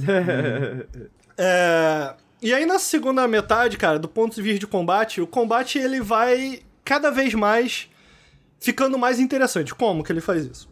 Como eu falei, o combate ele vai ele é customizável, né? Você vai meio que criando e aperfeiçoando o seu próprio combo. O jogo tem uma ênfase muito enorme em combos. Quanto mais como você fizer, é, mais rápido você vai conseguir finalizar os inimigos. Por que, que isso é importante? Os inimigos eles têm bastante HP, especialmente eu tava jogando mais difícil, na última dificuldade do jogo. Então eles têm muito HP. Mas se você conseguir manter um combo por bastante tempo neles, vai, vai enchendo o que eu vou chamar, para entendimento geral, de uma barra de estamina lá Sekiro. Quanto mais você bate, mais ela vai enchendo. E quando ela enche totalmente, você consegue dar um finisher. E você mata hum. o inimigo. Então, se você conseguir manter o combo, essa barra enche e você consegue matar ele muito rápido. Muito mais rápido do que se você ficar só batendo. Então, combar é importante. Então, uma coisa que você vai fazendo nessas primeiras horas é optimizar esse combo. Tipo, pô, cara, tá, eu preciso de um launcher, um, um golpe que joga pro alto. Tá, quando eu jogar um inimigo pro alto, quais são os meus golpes que eu posso usar aéreo para manter uns combos? Tá, peraí. Eu tenho esse golpe aqui que mantém o inimigo no alto. Quando ele cair, eu tenho esse golpe aqui que finaliza embaixo entendeu? Então você vai meio que montando esse quebra-cabeças e não só é uma delícia de jogar, é uma delícia de experimentar, sabe? Essas 30, essas primeiras 30 horas em que você não tem esse combo bem organizado, que você está buscando organizar esses combos nas tuas mãos ali, na tua cabeça, é uma delícia. Você vai experimentando cada nova luta, até porque, assim como a maioria dos JRPG, não sei se é uma regra pro gênero, joguei pouco, mas a maioria do, dos JRPGs que eu joguei, eles têm essa estrutura repetitiva em que você tem que avançar nesse mapa, encontrar inimigozinhos, matar, avança, encontra inimigo, mata. Nessas primeiras 30 horas isso não foi problema nenhum para mim, porque eu tava experimentando. E são quatro personagens diferentes. Você pode controlar todos eles. Então, uma vez que eu, puta, entendi o meu o sistema de combo do personagem principal. Tá, deixa eu mudar para outra e fazer um, um sistema de combo pra ela agora. Tá, agora eu vou mudar para esse outro e fazer. Então você pode controlar quatro. E você pode controlar diretamente todos eles. E aí tem outra coisa legal que é introduzida mais tarde, que são, conforme você vai fazendo esse combo, enchendo essa barra, é, você pode chamar o teu amigo. Então, tipo, tem ali a Shione. A Shione, ela, ela, quando você chama ela, ela pula, assim, ela vem de trás, ela dá um tiro no inimigo. Para que que isso serve? Para você conseguir meio que, entre aspas, não é exatamente isso, mas para fazer vocês entenderem, eu vou chamar para fa fazer você meio que recuperar a tua estamina. Então tu não pode parar de bater nunca para manter o combo. Aí o que que tu faz? Quando teu boneco tá perto de ficar cansado, perto de não poder atacar mais, você chama um amigo para bater no inimigo, recupera a tua parada e segue no teu combo. Só que um só não é, não, não, não é suficiente. Então você tem quatro personagens que você pode chamar pro combo. Cada um. Quatro não, três. Você é um deles cada, cada botão do direcional é um personagem. Então, tipo, tu tá batendo, batendo, batendo, tu bota pro lado esquerdo, aí vem a Shione e dá um tiro. Tu bota pra cima, aí o boneco dá um espadadão. E esses golpes, eles te dão tempo suficiente para recuperar a tua estamina e pro, poder manter o combo. Então, cara, é muito legal que você não só tem que estar tá atento ao, ao, ao que tá acontecendo na tela, você tem que estar atento às barrinhas que controlam esse combate, seja a tua estamina, a estamina do inimigo, para você saber quando você vai poder dar finisher, a estamina dos teus amigos, para você saber quando você pode chamar eles é, durante a luta, sabe? Então, controlar tudo isso em combate e a forma como ele vai expandindo ao longo das horas para te introduzir cada um desses sistemas ao pouco, aos poucos, é uma delícia. É uma delícia. Que sistema de combate bom, cara bem animado, responsivo, divertido, profundo, incrível. Incrível. Sistema de combate incrível. Mais tarde, cara, eles, eles introduzem ainda um sistema em que não só você pode chamar os personagens para te ajudarem, como eles podem ser usados meio que para uma estratégia. Então, por exemplo, começam a ser introduzidos inimigos que lançam magia. E aí, a partir daí, tu não pode simplesmente chamar tua maga para te ajudar. Talvez seja melhor guardar ela, porque a maga ela tem o poder de roubar a magia dos inimigos quando eles estão conjurando. Então, quando o inimigo tá conjurando a magia, ele vai te dar um puta dano, tu pum, aperta o botão, chama a maga, ela cancela o, o casting do inimigo e rouba a magia para ela. A Shione, é, que é essa personagem que tá na tela, que é a, a, a menina que quando você encosta toma choque, ela é bastante forte contra inimigos voadores. Então, às vezes, você tá com dificuldade em pular, pegar um inimigo no ar, tu chama a Shione, ela dá muito dano, joga o inimigo para baixo. É... Tem uma outra personagem que usa um escudão, tem uns inimigos que eles rolam e eles ficam invulneráveis durante essa rolada. Você chama ela, ela bota o escudo na tua frente ele bate no escudo e cai fraco no chão. Aí você pode usar essa oportunidade. Cada personagem do grupo tem uma função diferente de como eles devem ser usados em combate para enfraquecer um inimigo. Só que quando você está enfrentando os inimigos, são múltiplos inimigos, cada um com a sua própria vulnerabilidade. Então tu tem que estar tá de olho o tempo todo na vulnerabilidade, quando chamar teu amigo para combar, quando chamar teu amigo para te proteger, para é, é, explorar a vulnerabilidade do inimigo. Então, cara, quando isso tudo se junta numa coisa só, porra, cara, eu tava completamente aficionado, assim. Especialmente. Qual, qual o seu nível? Fala. Qual o seu nível de atenção durante uma batalha, assim? 100%, assim? Tipo, igual, sei lá, quando você tá jogando um jogo de luta? Você tá, tipo, muito atento? Então. É.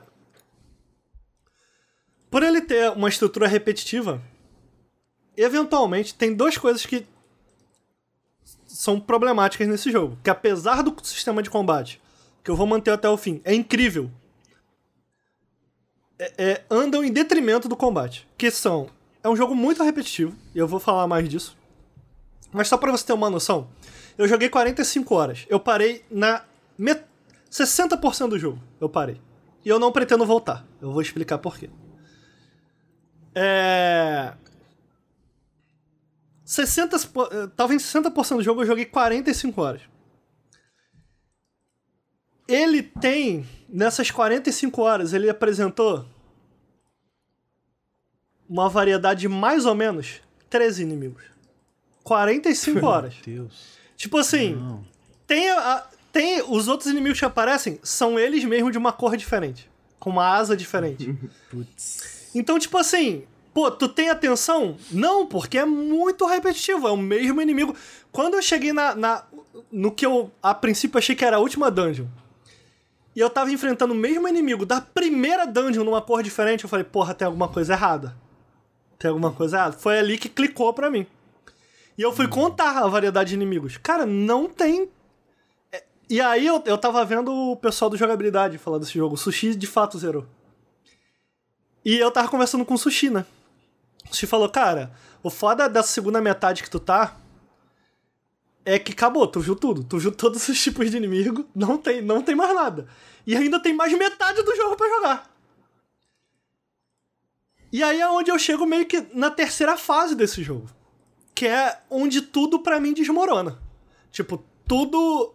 Todos os elementos, mesmo aqueles que eu gostei, que eu amei nesse jogo, eles desmoronam. Porque quando eu cheguei na parte final, cara, quando você mata o último Lorde, eu pensei, zerei o jogo. Matei o. Lembra do torneio? Matei o último, zerei o jogo. Quando você mata ele, entra uma intro de anime desenhada. Eu falei, ah, bacana, final, né? Aí eu terminei, apareceu a intro de anime e tal. E aí o personagem fala assim: conseguimos, liberamos o nosso povo. Aí o personagem olha, então é isso? Chegamos ao fim? Aí o outro personagem olha para ele e fala, é apenas o começo. Aí eu falei, o caralho, que é apenas o começo. não é o começo, não, pra mim. Porque eu terminei. Quando passou a cutscene, eu falei, mano, se repetiu. repetitivo. Podia, esse jogo podia ter 15 horas a menos, mas pô, foi legal. Isso quando eu, quando eu matei o último chefe. Aí eu larguei o jogo e falei, pô, zerei, foi maneiro. Agora o que ele tá falando de apenas o começo é o pós-game. Aí o Sushi veio falar comigo, ele falou, amigo, tu não zerou não, né? Ah, não, zerei, pô, matei o último chefe. Ele, não, pô. é porque ali, aquela, o final que você tá achando, na verdade é a abertura da segunda temporada, eu não. Não, pô, tá, tá de sacanagem, cara. Eu matei o último chefe. Ele, não, cara, é a segunda temporada. Eu, não, não é pós-game, cara? Aí ele, não, não é pós-game. Pô, cara, mas tem alguma coisa interessante que acontece depois disso? Aí ele falou, bom, aí tu que tem que decidir, mas tem o jogo inteiro à tua frente aí, né, cara? Tu tem. e aí, cara, eu falei, porra, não é possível, cara. Isso me broxou no nível que eu não planejo continuar jogando esse jogo. Porque eu sinto que ele não tem mais nada a me apresentar em termos, em termos de combate. Por mais profundo que seja o combate, cara. Eu poderia experimentar outras builds, eu poderia experimentar outras coisas. Não existe uma variedade de inimigos.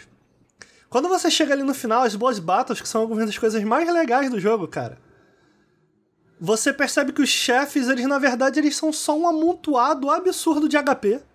Porque tu tá com tanto item de cura, sabe? Tu tá com tanto item de cura, tu tá com tanta coisa. Que quando tu toma porrada do inimigo, tu, ah, beleza, eu vou me curar e vou continuar atacando até ele morrer, sabe? Então, tipo, o jogo durou o suficiente para que essas pontas menos afiadas dela se tornassem tão evidentes para mim a ponto de perder a graça sabe? De eu saber Sim. exatamente o que, que eu preciso fazer em cada inimigo para matar eles assim, ó. Num estalar de dedos. Então, a pergunta que você fez foi: você precisa ficar prestando atenção? Na primeira metade. Precisava. Na, nos primeiros 15 horas, sim. Depois, cara, tu desliga o cérebro num, num, num ponto que faz mal a ele. Porque ele não te apresenta mais nada novo, sabe? É, alguém comentou ali no chat, é exatamente isso. É muito comum isso em JRPG. Fica trivial, cara. Fica trivial, sabe? O gamer falou de Dragon Quest XI, hum. que tem essa, essa mesma virada. No meio do jogo, ele meio que uhum. né, começa de novo. Só que, cara, o que Dragon Quest XI faz é o oposto. Hum. Eu acho que quando ele, ele, ele se torna, ele se aprofunda nos personagens, ele se aprofunda nesse mundo na segunda metade. Tanto que no começo do jogo eu tava tipo, hum, entendi, é Dragon Quest, ok. Eu tava tipo, né?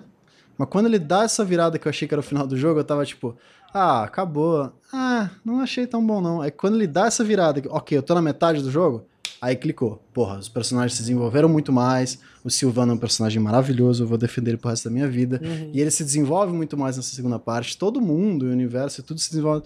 Então, tipo, é, um, é uma parada que acontece muito em RPG, mas é uma parada que, se você fizer bem feito, que nem o caso do Dragon Quest, funciona, saca? É, porque eu, é, é, é, essa foi a minha pergunta da questão da tensão também, né? Porque, tipo, acho que o que Dragon Quest de RPGs de turno tem, que eu gosto, né? Tipo, eles são extremamente repetitivos, né? Mas é, eu acho que a repetição é uma repetição tranquila, né? Relaxante ali, então você vai, tipo, jogando nesse esquema, né? E aí... Uhum. Só que quando não é, não é... Não é da mesma forma que eu me aproximo de um jogo de ação, por exemplo, né? E aí sim, eu tenho os Overrise e eu fico nessa dúvida de, tipo assim, qual que é a como, como que você se relaciona com esse combate, né? É um combate de ação onde você tem. Ou é aquele combate, tipo. Sabe, tipo, se ele é repetitivo, parece que não precisava ter ação, então. É, eu, eu, é, é, o que eu tô querendo falar, tipo, eu acho que trabalha em detrimento do combate, porque o combate é muito bom. Só que, cara, tu passa tempo suficiente nele com aqueles mesmos inimigos a ponto de. De tipo, cara, eu não sei nem pra que, que eu tô fazendo isso. Não sei nem pra que, que eu tô combatendo os inimigos. Porque, tipo assim. Não tem, sabe, não tem porquê, cara. Tipo, não tem mais inimigo novo. O combate não tem mais nada de apresentar, por mais legal que seja o combate. Cara, super bem animado. Não tem mais, ele não tem mais nada de apresentar, cara. Eu eu de novo, eu entendo de, de repente pra galera, porque eu vi muita gente gostar muito apesar disso. Eu entendo que pra galera que joga de RPG talvez isso seja, ah, mas é assim mesmo. Pra mim eu não consigo entender, sabe? É, não, é, é, é, o meu ponto é justamente que eu acho que é diferente, né? No sentido que, é. pra mim, a, até comentaram ali do fato do Dragon Quest ele ter um combate que é quase totalmente automatizável, né? Uhum. E aí, essa é a diferença pra mim, assim, né? Pô, eu gosto de, de do combate automatizável, né? Mas aí o Tales of Arise eu fico, pô, parece que ele tá querendo outra coisa de mim, né? Não ele exige mais dedicação, né? E é, um, é uma parada que talvez, pelo menos para mim, é uma parada que não me, não me empolga tanto. Eu gosto de RPG por turno porque é uma é uma coisa que, tipo, ok, eu gerenciei meu personagem, eu tenho minha estratégia vencedora, então eu não preciso me preocupar com o combate. O combate é só uma parada que tá no caminho do que eu tô fazendo. É, tem um. Né? E diferente do Tails, que parece ser um foco muito maior no combate, que exige uma certa dedicação. Nino Kuni também fazia. Tem, pouco tem um segundo porém que é desagradável na segunda verdade. metade do jogo também, que é, enquanto tu vai avançando, tu encontra vários inimigos gigantões, que eles, cara, eles têm muito, muito HP, muito HP. E eles são bem poucos. Se a variedade dos inimigos pequenininhos já é pouca, a dos grandões menos ainda. E na segunda metade, porque o jogo tem que ficar difícil, porque agora você tá na segunda metade do jogo, só tem inimigo gigante. E eles são chatos de enfrentar. Putz. Porque não tem mais o, o lance dos inimigos pequenos, de tu poder controlar eles pra fazer uns combos irados, sabe? Eles são literalmente uma barra de HP que anda. É literalmente isso, entendeu? então, tipo assim, é isso que eu tô querendo dizer. Tipo, até o combate, cara, que brilhava, fica tipo, ok, o combate, o combate é realmente muito bom, mas esses inimigos que você tá me apresentando ou não apresentam nenhuma novidade, ou simplesmente são extremamente chatos de se enfrentar, sabe? É, cara, qual o motivo que eu tenho que eu ainda não desinstalei esse jogo? Puta, eu queria ver o final dessa história. Eu gosto desses personagens, cara. Sabe? Uhum. Então, eu tô deixando aqui. Eu vou dar um tempo nele. Eu não sei se eu volto. Eu vou dar um tempo nele, eu vou deixar ele, ele descansar ali. Mas eu admito, cara, que eu fiquei pasmo que quando eu terminei, entre aspas, essa primeira parte, eu já tava assim, cara, podia ter durado 15 horas a menos. E eu descobri que ele durava 30 horas a mais. E eu fiquei tipo, caralho. Por que, cara? Por quê? E tipo, é curioso, porque enquanto eu tava jogando, eu tava, nossa, eu gostei disso aqui, talvez eu devesse. Talvez eu devesse jogar outros jogos da série e tal. E, cara, isso me afa... Eu não quero nunca mais olhar no jogo da. Porque se vocês falam, não é assim mesmo, mano, eu não acho isso legal, não, cara. Não acho isso normal, não acho isso legal, sacou? Eu, eu acho importante o jogo saber quando ele deve terminar, quando ele deve. Eu acho que isso é. Pra mim, isso importa muito, velho. E eu nem tô trabalhando com isso como vocês, hein? Do tipo, tem que zerar. Não, eu, tô, eu joguei esse jogo no meu tempo livre. Na calma de Deus. Nem tava com pressa de nada. Mas, cara, chega uma hora que. Putz, fica muito chato, muito insuportável. né? É, O que é triste, Eu- eu- o que é eu triste. Porque os fundamentos do jogo são muito bons. Então, eu não, eu não, eu não sou aquele cara que, puto, fala, mano, não chega perto desse jogo. Não, eu acho que tem muitas coisas muito boas nesse jogo. Talvez o cara, de repente, que seja fã de JRPG, que tá mais habituado a, a esse funcionamento, nem veja os problemas que eu tô citando. Porque eu gostei de muita coisa. As coisas que são legais nesse jogo são muito legais. Só que as coisas que são ruins, cara, pra mim, quando colocado na balança, pesaram, pesaram tanto, tanto, tanto, que fizeram, no final das contas, as coisas legais pequenas demais pra mim. Uhum. É o que eu ia Mas comentar. acabou é que, ali, mano, Ricardo. Acabou ali, acabou tá bom. Às vezes Acabou tá bom. ali. Acabou ali. tá Mas eu- o que eu sinto é que o gênero, né, o de, de RPG, ele tem... É difícil, né, em 2021, né? É difícil 2021, porque eu sinto que é outros públicos, outros tempos, né? A maneira que você lida com o videogame é o diferente. videogame mudou assim. muito, né, cara? O videogame mudou muito, né? Exatamente. Então eu acho que a gente ainda tá um pouco nesse processo de dores de adaptação, assim, eu né? tenho que confessar que eu não, não aguento mais, eu não tenho saco pra JRPG. Eu também não, cara. Não tá tenho difícil saco, né? também. Se não tiver Eu um aceleradorzinho ali de tempo nas batalhas e tal, tipo É. Final Fantasy, cara, muito difícil jogar, muito difícil. É difícil. Eu amo, também mas acho, tipo, é. não, tem tempo pra isso. É um bagulho que exige 200 horas. Ninguém tem 200 horas pra dar num jogo. É, até Final Fantasy que tu pega, tipo, ele tá indo pra outro caminho, né? Que é um Sim, clássico do sim. gênero, assim, tá indo pra outro caminho É, completamente. o assim. Então, 16 tá pura ação aí, né? Talvez seja legal, é um caminho que talvez. É, eu acho que é, é, eu acho que talvez funcione sim. Eu acho que vai, eu acho que é necessário, né? Tipo assim, tem que ir pra algum lugar, tá ligado? Não dá pra ficar no, na onde estava, né? A gente não tem como fazer um jogo de RPG japonês como era em 1990 e esperar que seja bom hoje, né? É difícil. Ou pelo Hum. menos é muito difícil, né? É muito difícil conseguir pegar esse equilíbrio, né? É só o Dragon É. Quest que consegue manter aí. Você recomendaria jogar as 30 primeiras horas de. de. de. De Tales of Arise, ô Ricardo?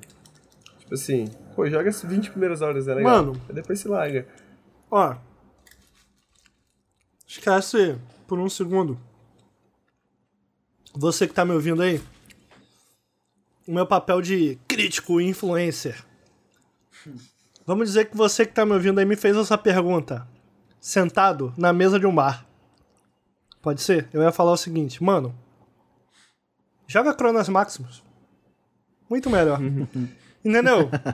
Pô, tem um sistema de combate bom pra caralho, entendeu?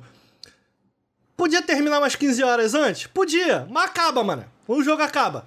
O que já é um plus. Caralho, mas tem conversinha pra Irmão, caralho, mas tem dura pouco 30 pipoca, horas, mano. cara. Dura 30. Esse dura 70. Entendeu? E o Cronos Maximus. Tenta que você viu. Não, não. Dura mas 30? Porque eu joguei não 45. Parece, velho. Pô, Ah, tá. eu zerei o. E eu tomo. ô, eu tomo meu tempo, hein? Eu zerei o. Fala que é. A galera não vai entender que é Scarlet É o, o Scarlet Nexus. Fala o nome do jogo. Eu zerei o Scarlet Nexus em 30 horas. Cara, porra, delícia de combate. Inimigos novos até o final, que é importante, entendeu? A última, as duas últimas dungeons são chatas? São, são. Mas acaba. Acaba. A, a, a história tem algum nexo? Não. Não tem nenhum nexo. Mas acaba. Diferente do nome. Mas acaba. Mas acaba. Por mais que o nome diga que tem. Entendeu? não tem. O combate é repetitivo. O combate é repetitivo. É, mas acaba. Acaba. Entendeu? Tem muita conversinha? Tem, mas acaba. Ok. Essa é a minha. Eu joguei 10 horas, eu sinto que eu joguei 20, entendeu? Não, mas assim, acaba porque você só jogou com um personagem. Você jogar com outro, Ricardo? Senão não acabou de Não, não, não, não. É verdade. Jogou só metade. Jogou, Jogou só metade, metade. do jogo, porra. Que Jogou isso? metade do jogo, tem toda uma storyline extra, mano. Caralho. Mas, pô, é isso. Joga Scarlet Nexus, mas nem as 20 primeiras horinhas do Tales of Rise, tu não se divertiu em nenhum momento, porra. Cara, eu gostei muito, cara, de do combate dos personagens. Os, os personagens são realmente muito legais, o que eu te falei. Eu, eu, eu, eu vou tentar mais pra frente voltar só pra ver o final dessa história. Mano. Mano. Eu amo a, a. Como é que é o nome dela? A de cabelo rosa ali. Falei o nome dela o tempo inteiro e esqueci. Ela é muito legal, cara. Ela é muito legal como ela vai se abrindo aos pouquinhos pra você. Fiquei com vontade de comprar um travesseiro dela. Perfeita! Perfeita, Shione, cara, sacanagem. incrível.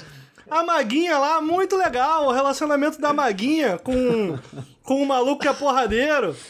Cara, muito maneiro os bonequinhos. Eu quero ver o final da história deles. Eu quero ver o que, que vai acontecer com eles. O que que. Eu amei os personagens, cara, de uma maneira que eu não amei o do Scarlet Nexus. Mas, cara, eu não consigo. Eu não consigo falar, mano, recomendo. Eu não recomendo, não, velho. Vai no YouTube. vai no YouTube. Caralho. A do travesseiro é a deixa, a do travesseiro é a É, deixa. é.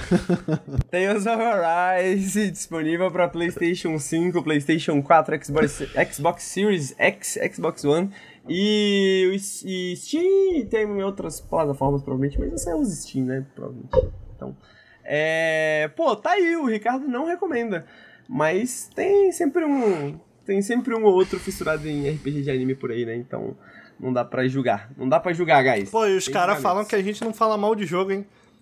A gente só falou Pô, mal hoje aí. mal. Pô, até o do Henrique que ele falou bem, eu obriguei ele a falar mal. Pô, Ah, pô, jornalismo imparcial, né, Quero- Ricardo? jogar, Tem que ver que aqui três profissionais, né? Três profissionais, é isso, né? agora, se fosse Bom, o gente. Lucas, abriu o jogo, logo da Anapurna, Anapurna da Devolver, cinco estrelas. Got, got. Incrível. Pior que nem é verdade.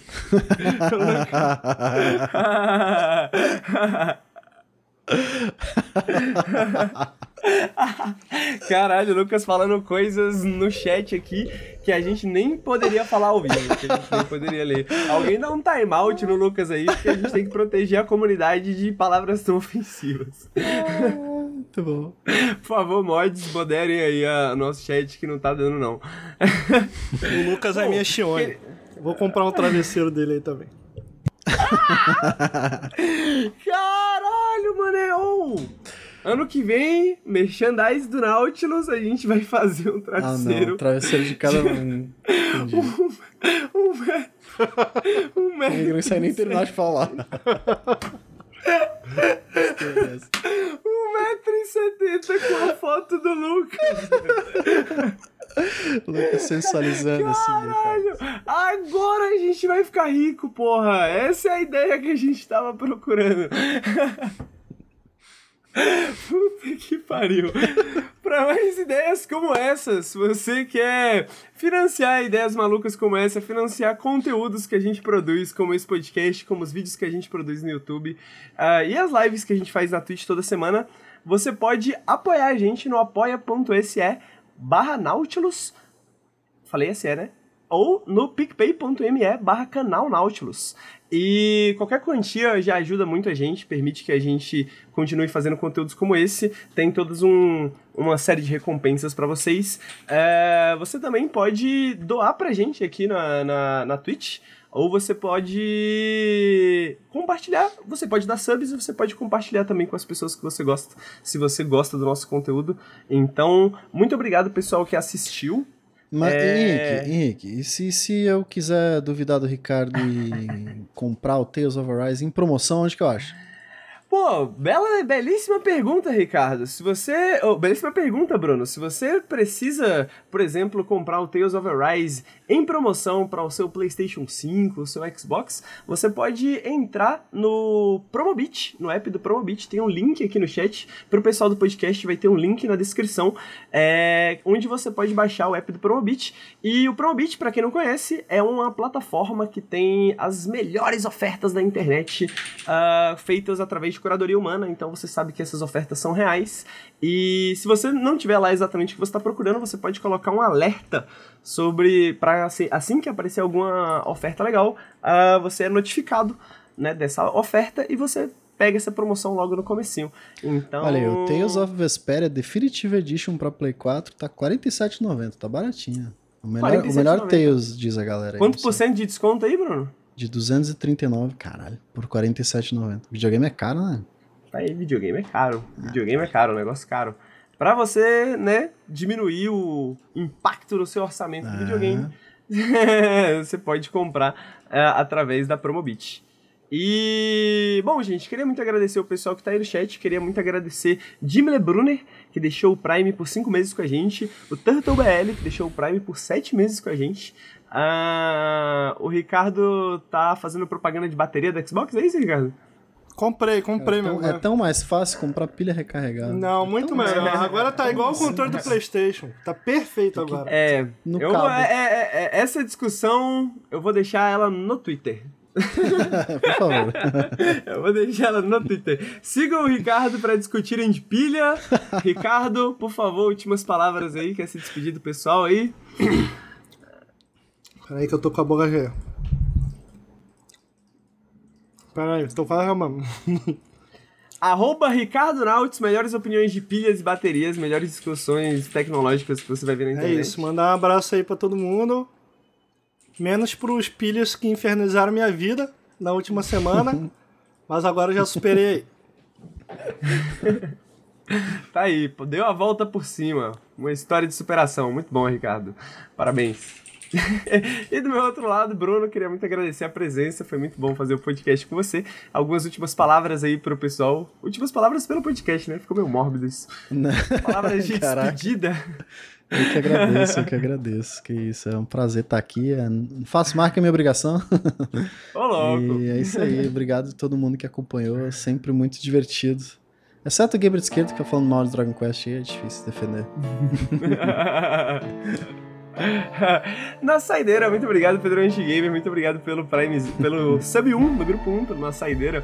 E queria agradecer a todo mundo que assistiu, todo mundo que está ouvindo no podcast. Você pode acompanhar a gente nas nossas redes que estão embaixo do nosso nome, na descrição, em todos os lugares onde a gente publica o nosso conteúdo, vídeos toda semana. O Periscópio acontece toda quinta-feira, às 8 horas. Ah, 8 horas aqui na Twitch. Se você quiser assistir ao vivo, se você não quiser assistir ao vivo, se você está assistindo ao vivo e você não sabe, a gente publica no nosso feed também. Aparece em todos os lugares onde você poderia querer ouvir um podcast. Se não tá lá, você não deveria estar lá também.